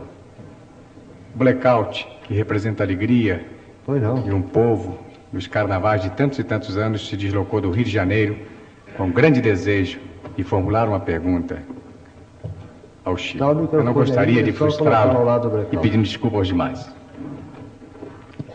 Ah, senhor eh, Francisco Xavier, a emoção é tão grande. Eu não sei se é uma pergunta, não sei se é um conselho. Eu sou pinhalense, sou de Pinhal. Mamãe foi mãe preta, de família Vergueiros, Márcio Porto. E aos seis anos vim para a capital, para São Paulo, já órfão. Me criei nessa cidade. E a música fez com que eu entrasse para o meio artístico, vivo no Rio, tenho uma família linda, tenho quatro filhos, todos os filhos nasceram em São Paulo, sendo que a caçula tem seis aninhos, uma filha adotiva. Minha filha já é professora, meu filho caminha para a eletrônica. O meu desespero é o problema de saúde. Estou desesperado. Estou trabalhando aqui na, na TV Tupi, no programa Ayrton Rodrigues. E, e sempre fui um homem calmo, um homem tranquilo, um homem alegre. E está havendo problemas na minha família. Meu irmão Bené mora aqui, a cerca, Pinheiros, doente. Tem meu irmão Antônio, que é um homem cristão, um homem que está na linha de Allan Kardec, porque estuda muito sobre o Espiritismo. É um irmão que pertence, é mariano, pertence à Igreja São Vicente, aqui das Perdizes, a Igreja Santa Rosa, digo. É uma das pessoas de ligação do Frei Vicente. Quer dizer, eu estou numa situação, há bem pouco tempo, tive um problema de coração, fui socorrido no, no Itaim, no pronto-socorro Itaim, levado por um colega de imprensa, que é o Otávio, do Jornal La Tarde, foi quem me conduziu no seu próprio carro. Eu, eu não sei se é o conselho, eu gostaria que o senhor me desse algum conselho, que eu que estou desesperado. Minha patroa está no hospital no Rio de Janeiro, ordem da terceira penitência, leito 306 chama-se Rosa de Oliveira, também pinhalense. Eu queria que o senhor me desse uma proteção, me desse um caminho de luz. Nós queremos dizer ao nosso caro amigo que é credor de tanto carinho e de tanto respeito de nossa parte no Brasil inteiro, que a sua palavra suscita em nós a máxima simpatia de minha parte posso tão pouco, mas vamos pedir aos nossos amigos espirituais que inspirem os nossos médicos, tão humanitários, tão generosos, que nos possam estender as mãos em benefício do nosso querido companheiro e dos seus familiares. A sua palavra é uma palavra iluminada de amor que nos toca profundamente o coração. E nós todos havemos de vibrar, de orar, de compartilhar a sua luta, tanto quanto nos seja possível, e estejamos convencidos disso, não faltará o apoio necessário ao nosso querido amigo, tanto da nossa comunidade aqui presente, como também de nossos benfeitores espirituais. A dor tem a sua função em nossa vida, mas o próprio Jesus aceitou o amparo de um sirineu. É muito natural que choremos, muito natural que gemamos, mas nós temos bons amigos, bons companheiros. Sempre os encontrei Nunca me faltou a bênção de Deus. E nos dias mais difíceis, quando tudo parecia à minha frente, dificuldade insuperável, solidão irremovível, apareceu sempre uma luz no campo da amizade, naturalmente inspirada por nosso Senhor Jesus Cristo para me amparar. E o nosso amigo também há de receber. Muito bem. Leporace, Freitas Nobre, doutor Hernando, Durval, Saulo, mais alguma indagação? Estão satisfeitos? Eu quero não perder a oportunidade que me oferece um, tele, um cidadão telespectador presente aqui que pediu que não lhe declinasse o nome. Ele quer saber do próprio Chico Xavier a resposta à pergunta que ele formula por meu intermédio. Chico Xavier, por que até, até determinada data você se negava peremptoriamente a conceder entrevistas ou aparecer em público, principalmente na televisão, e dizendo-se impedido pelos seus espíritos guias, espíritos benfeitores espíritos superiores? E de um certo tempo a esta parte, esses espíritos guias permitiram que você aparecesse em público. Isto quer dizer o quê? O temor é meu, mas foi transmitido a mim por ele. Isto quer dizer o quê? Que você vai se reunir aos espíritos superiores em um futuro bem próximo? Eu agradeço muito ao nosso querido amigo entrevistador, Sr. Vicente Leporassi, porque esta pergunta complementa a questão suscitada por nosso amigo de Uberlândia. O nosso Emmanuel sempre me disse: depois que você for o aparelho mediúnico para o lançamento de 100 livros, nós permitiremos que você converse algumas vezes publicamente com os nossos irmãos.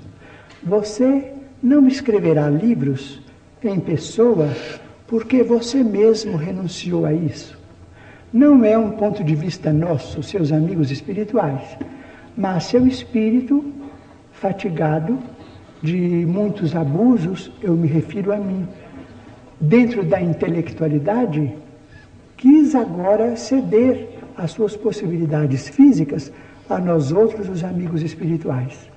Então, depois dos 100 livros, o que foi completado em 1969, ele permitiu que eu viesse algumas vezes à televisão. Mas agradeço muito aqueles companheiros, aquelas autoridades que têm me convidado para outros programas. Mas devo declarar que eu estou impossibilitado de assumir compromissos para vir à televisão periodicamente, com muita frequência, porque não posso. Não posso porque as tarefas mediúnicas no livro, em nossas reuniões públicas de evangelização, nos, nos tomam a possibilidade. Muitas vezes nos comovemos diante de cartas, de apelos dos nossos amigos que nos viram através da televisão e que nos escrevem, às vezes, esperando uma carta mais longa.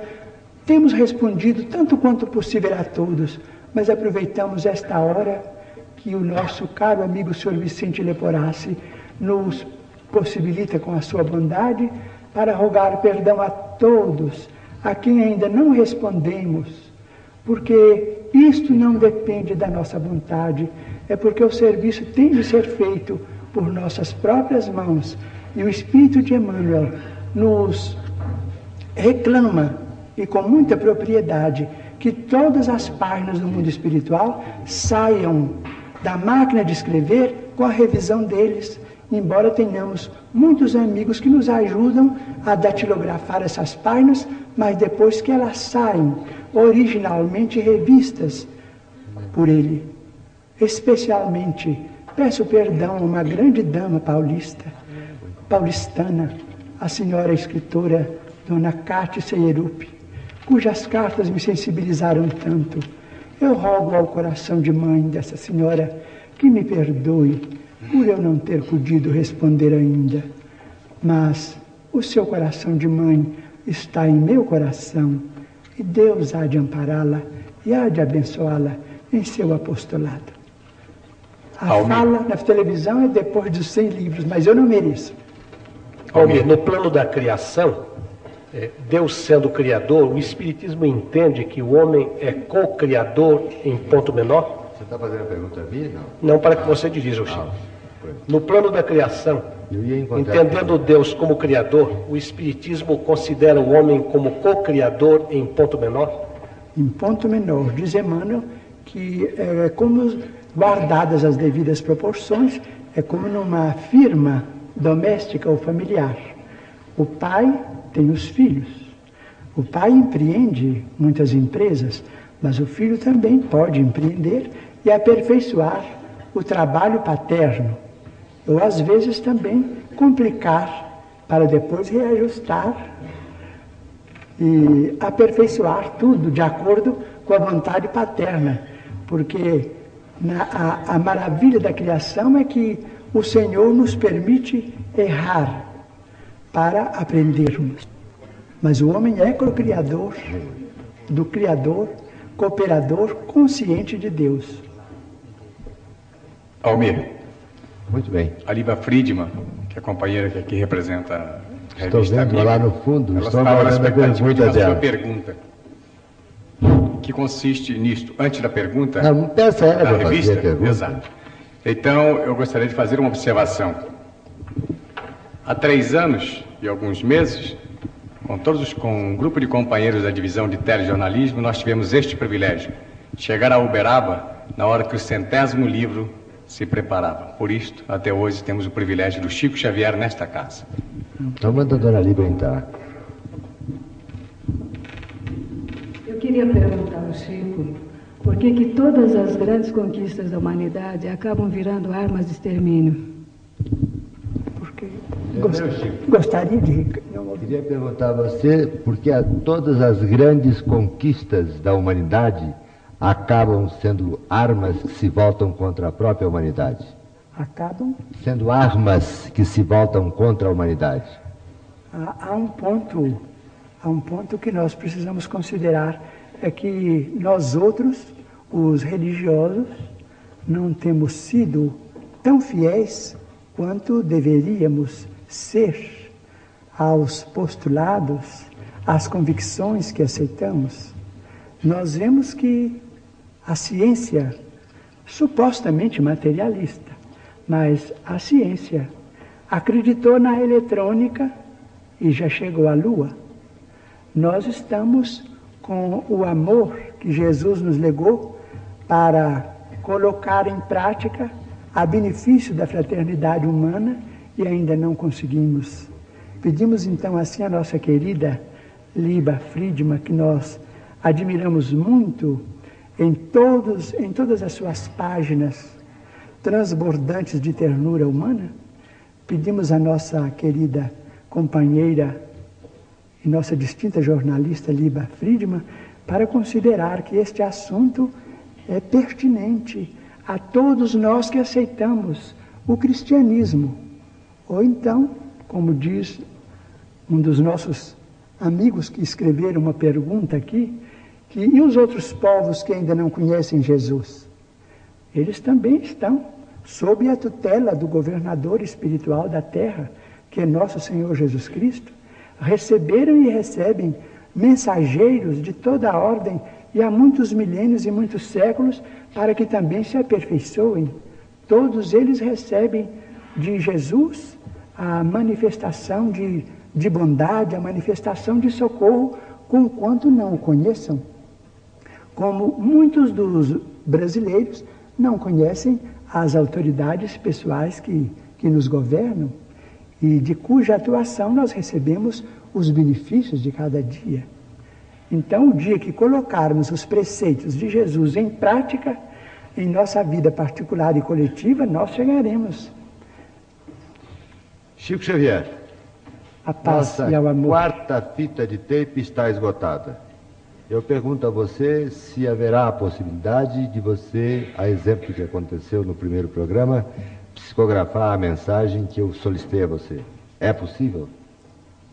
Vamos pedir então um pouquinho da música. Então, não, antes eu pediria a você, aos telespectadores, mais uma vez, aos meus amigos da bancada de entrevistadores, vamos suspender o programa por um instante para a troca da fita e voltaremos exatamente para concluir os nossos trabalhos desta noite com você psicografando essa mensagem. Já tem 350. Colocaram, né? Quando da outra vez no papel, depois da, do intervalo. Mas vou pedir ao senhor para ficar perto.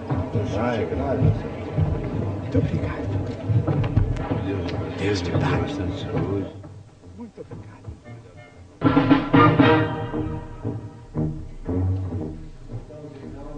Apresentação da última parte, nosso pinga-fogo especial desta noite, que lhes apresentou uma das figuras de maior projeção no campo espírita do Brasil e do mundo, o médium Chico Xavier.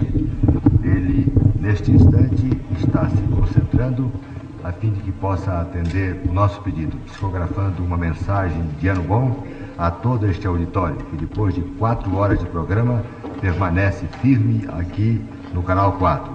E aos milhares e milhares de telespectadores da capital de São Paulo, de todo o interior do nosso estado e de demais estados brasileiros, e também aceitem esta noite com, a maior, com o maior carinho Chico Xavier. Ele se concentra para psicografar esta mensagem solicitada pelo mediador do programa.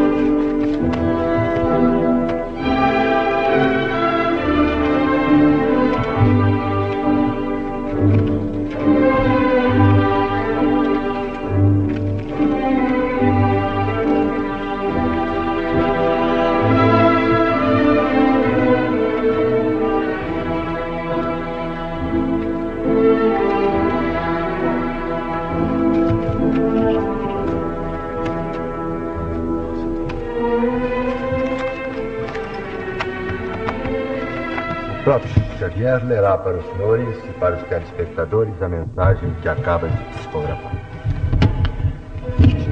Pode mais para cá.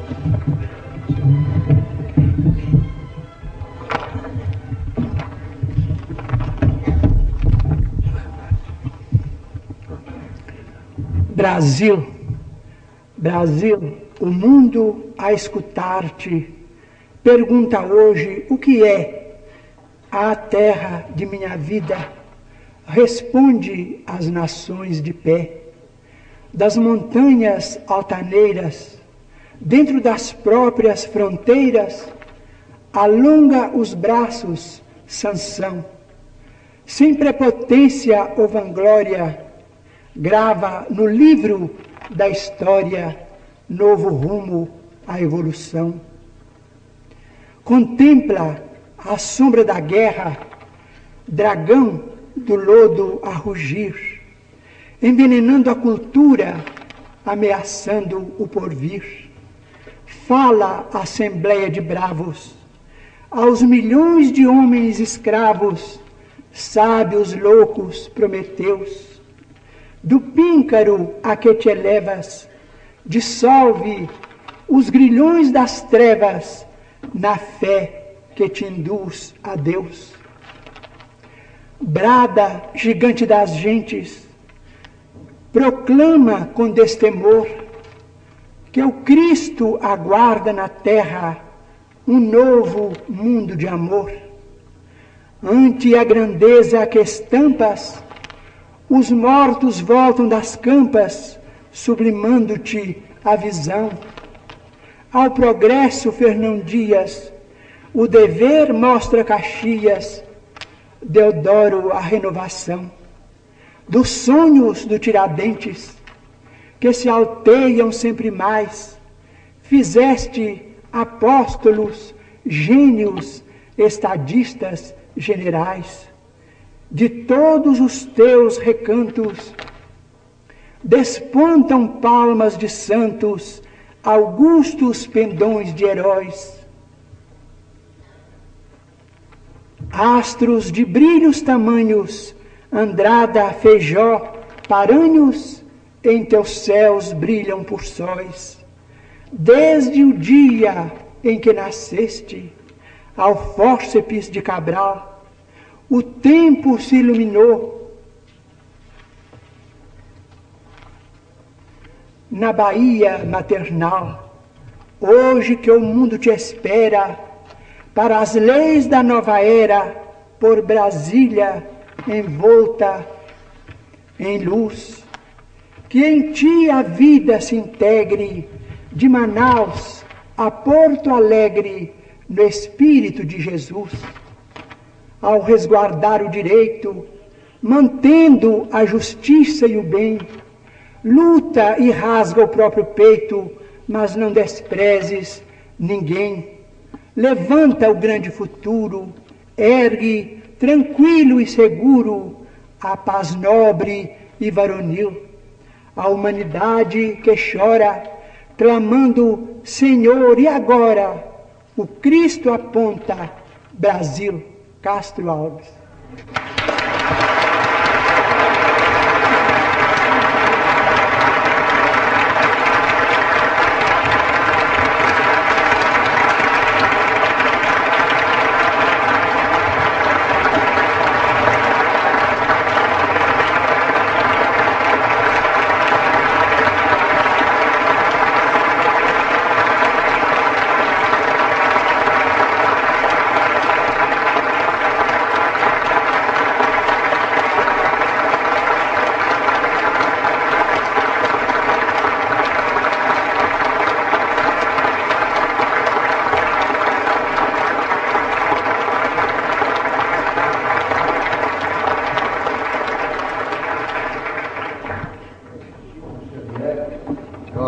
Psicógrafo do Brasil, acaba de psicografar mensagem que, após lida, recebe o aplauso de pé de todas as pessoas presentes ao auditório do Sumaré, depois de 4 horas e 25 minutos de programa. Vamos encerrando aqui os nossos trabalhos, agradecendo a todos os senhores que tiveram a gentileza de comparecer a este auditório para prestigiar este programa e assistir a Chico Xavier. Aos telespectadores da capital de São Paulo, de todo o interior de nosso estado, de todo o sul de Minas, de duas grandes faixas dos estados de Mato Grosso e do Paraná, e ainda aos telespectadores da TV Paraná, canal 6 Curitiba, da TV Coroados, canal 3 Londrina, no Paraná, da TV Rádio Clube, canal 6 Recife e da TV Triângulo, canal 8 em Uberlândia, que estiveram em rede via Embratel com o canal 4 de São Paulo para a apresentação deste Pinga Fogo especial que lhes levou Chico Xavier.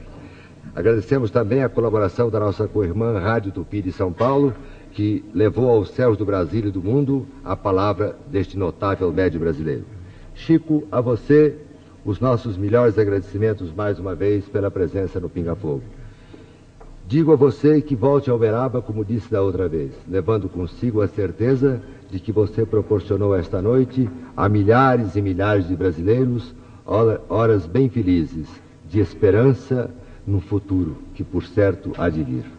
Chico, são seus os instantes finais do nosso pinga-fogo desta noite, para o seu até breve aos telespectadores e ainda ao público que lota literalmente este auditório. Breve do Chico, apenas uma observação. Este é o presente de Natal dos repórteres autênticos do Brasil da divisão de telejornalismo a todos os diretores de televisão no país inteiro. Exatamente.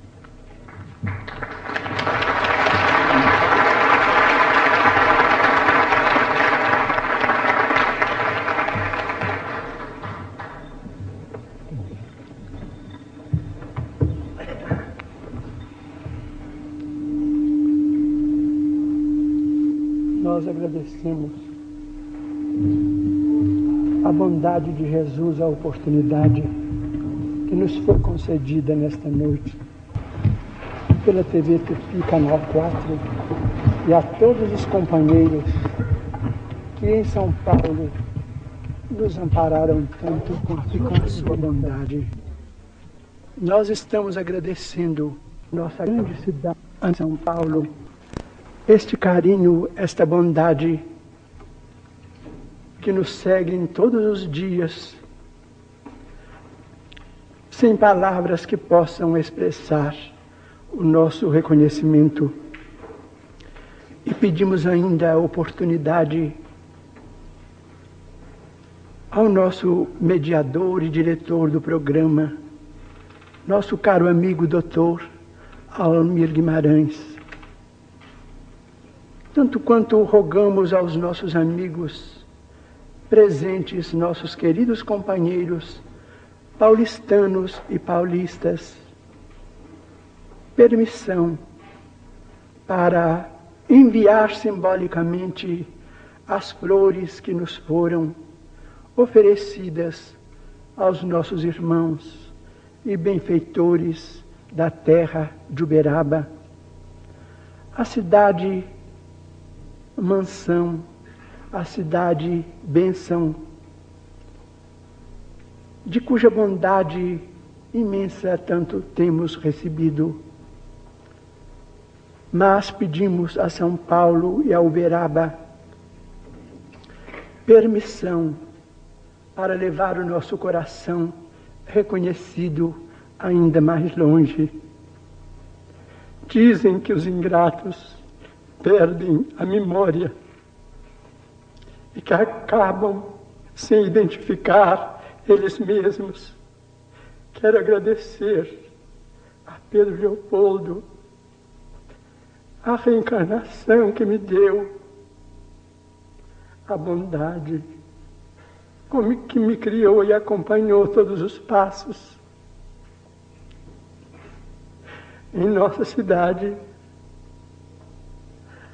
da colina onde nós reverenciamos os nossos mortos, pedindo-lhes a bênção até os últimos eucaliptais que nos ligam à capital de Belo Horizonte. Nós sempre celebramos o Natal, seja nos templos católicos, nos templos reformistas do Evangelho ou em nossas casas espíritas cristãs, com o espírito de união. Lá nossos pais nos criaram amando a Jesus e amando tanto que a imagem de Jesus nunca se separou da nossa memória nem da nossa lembrança.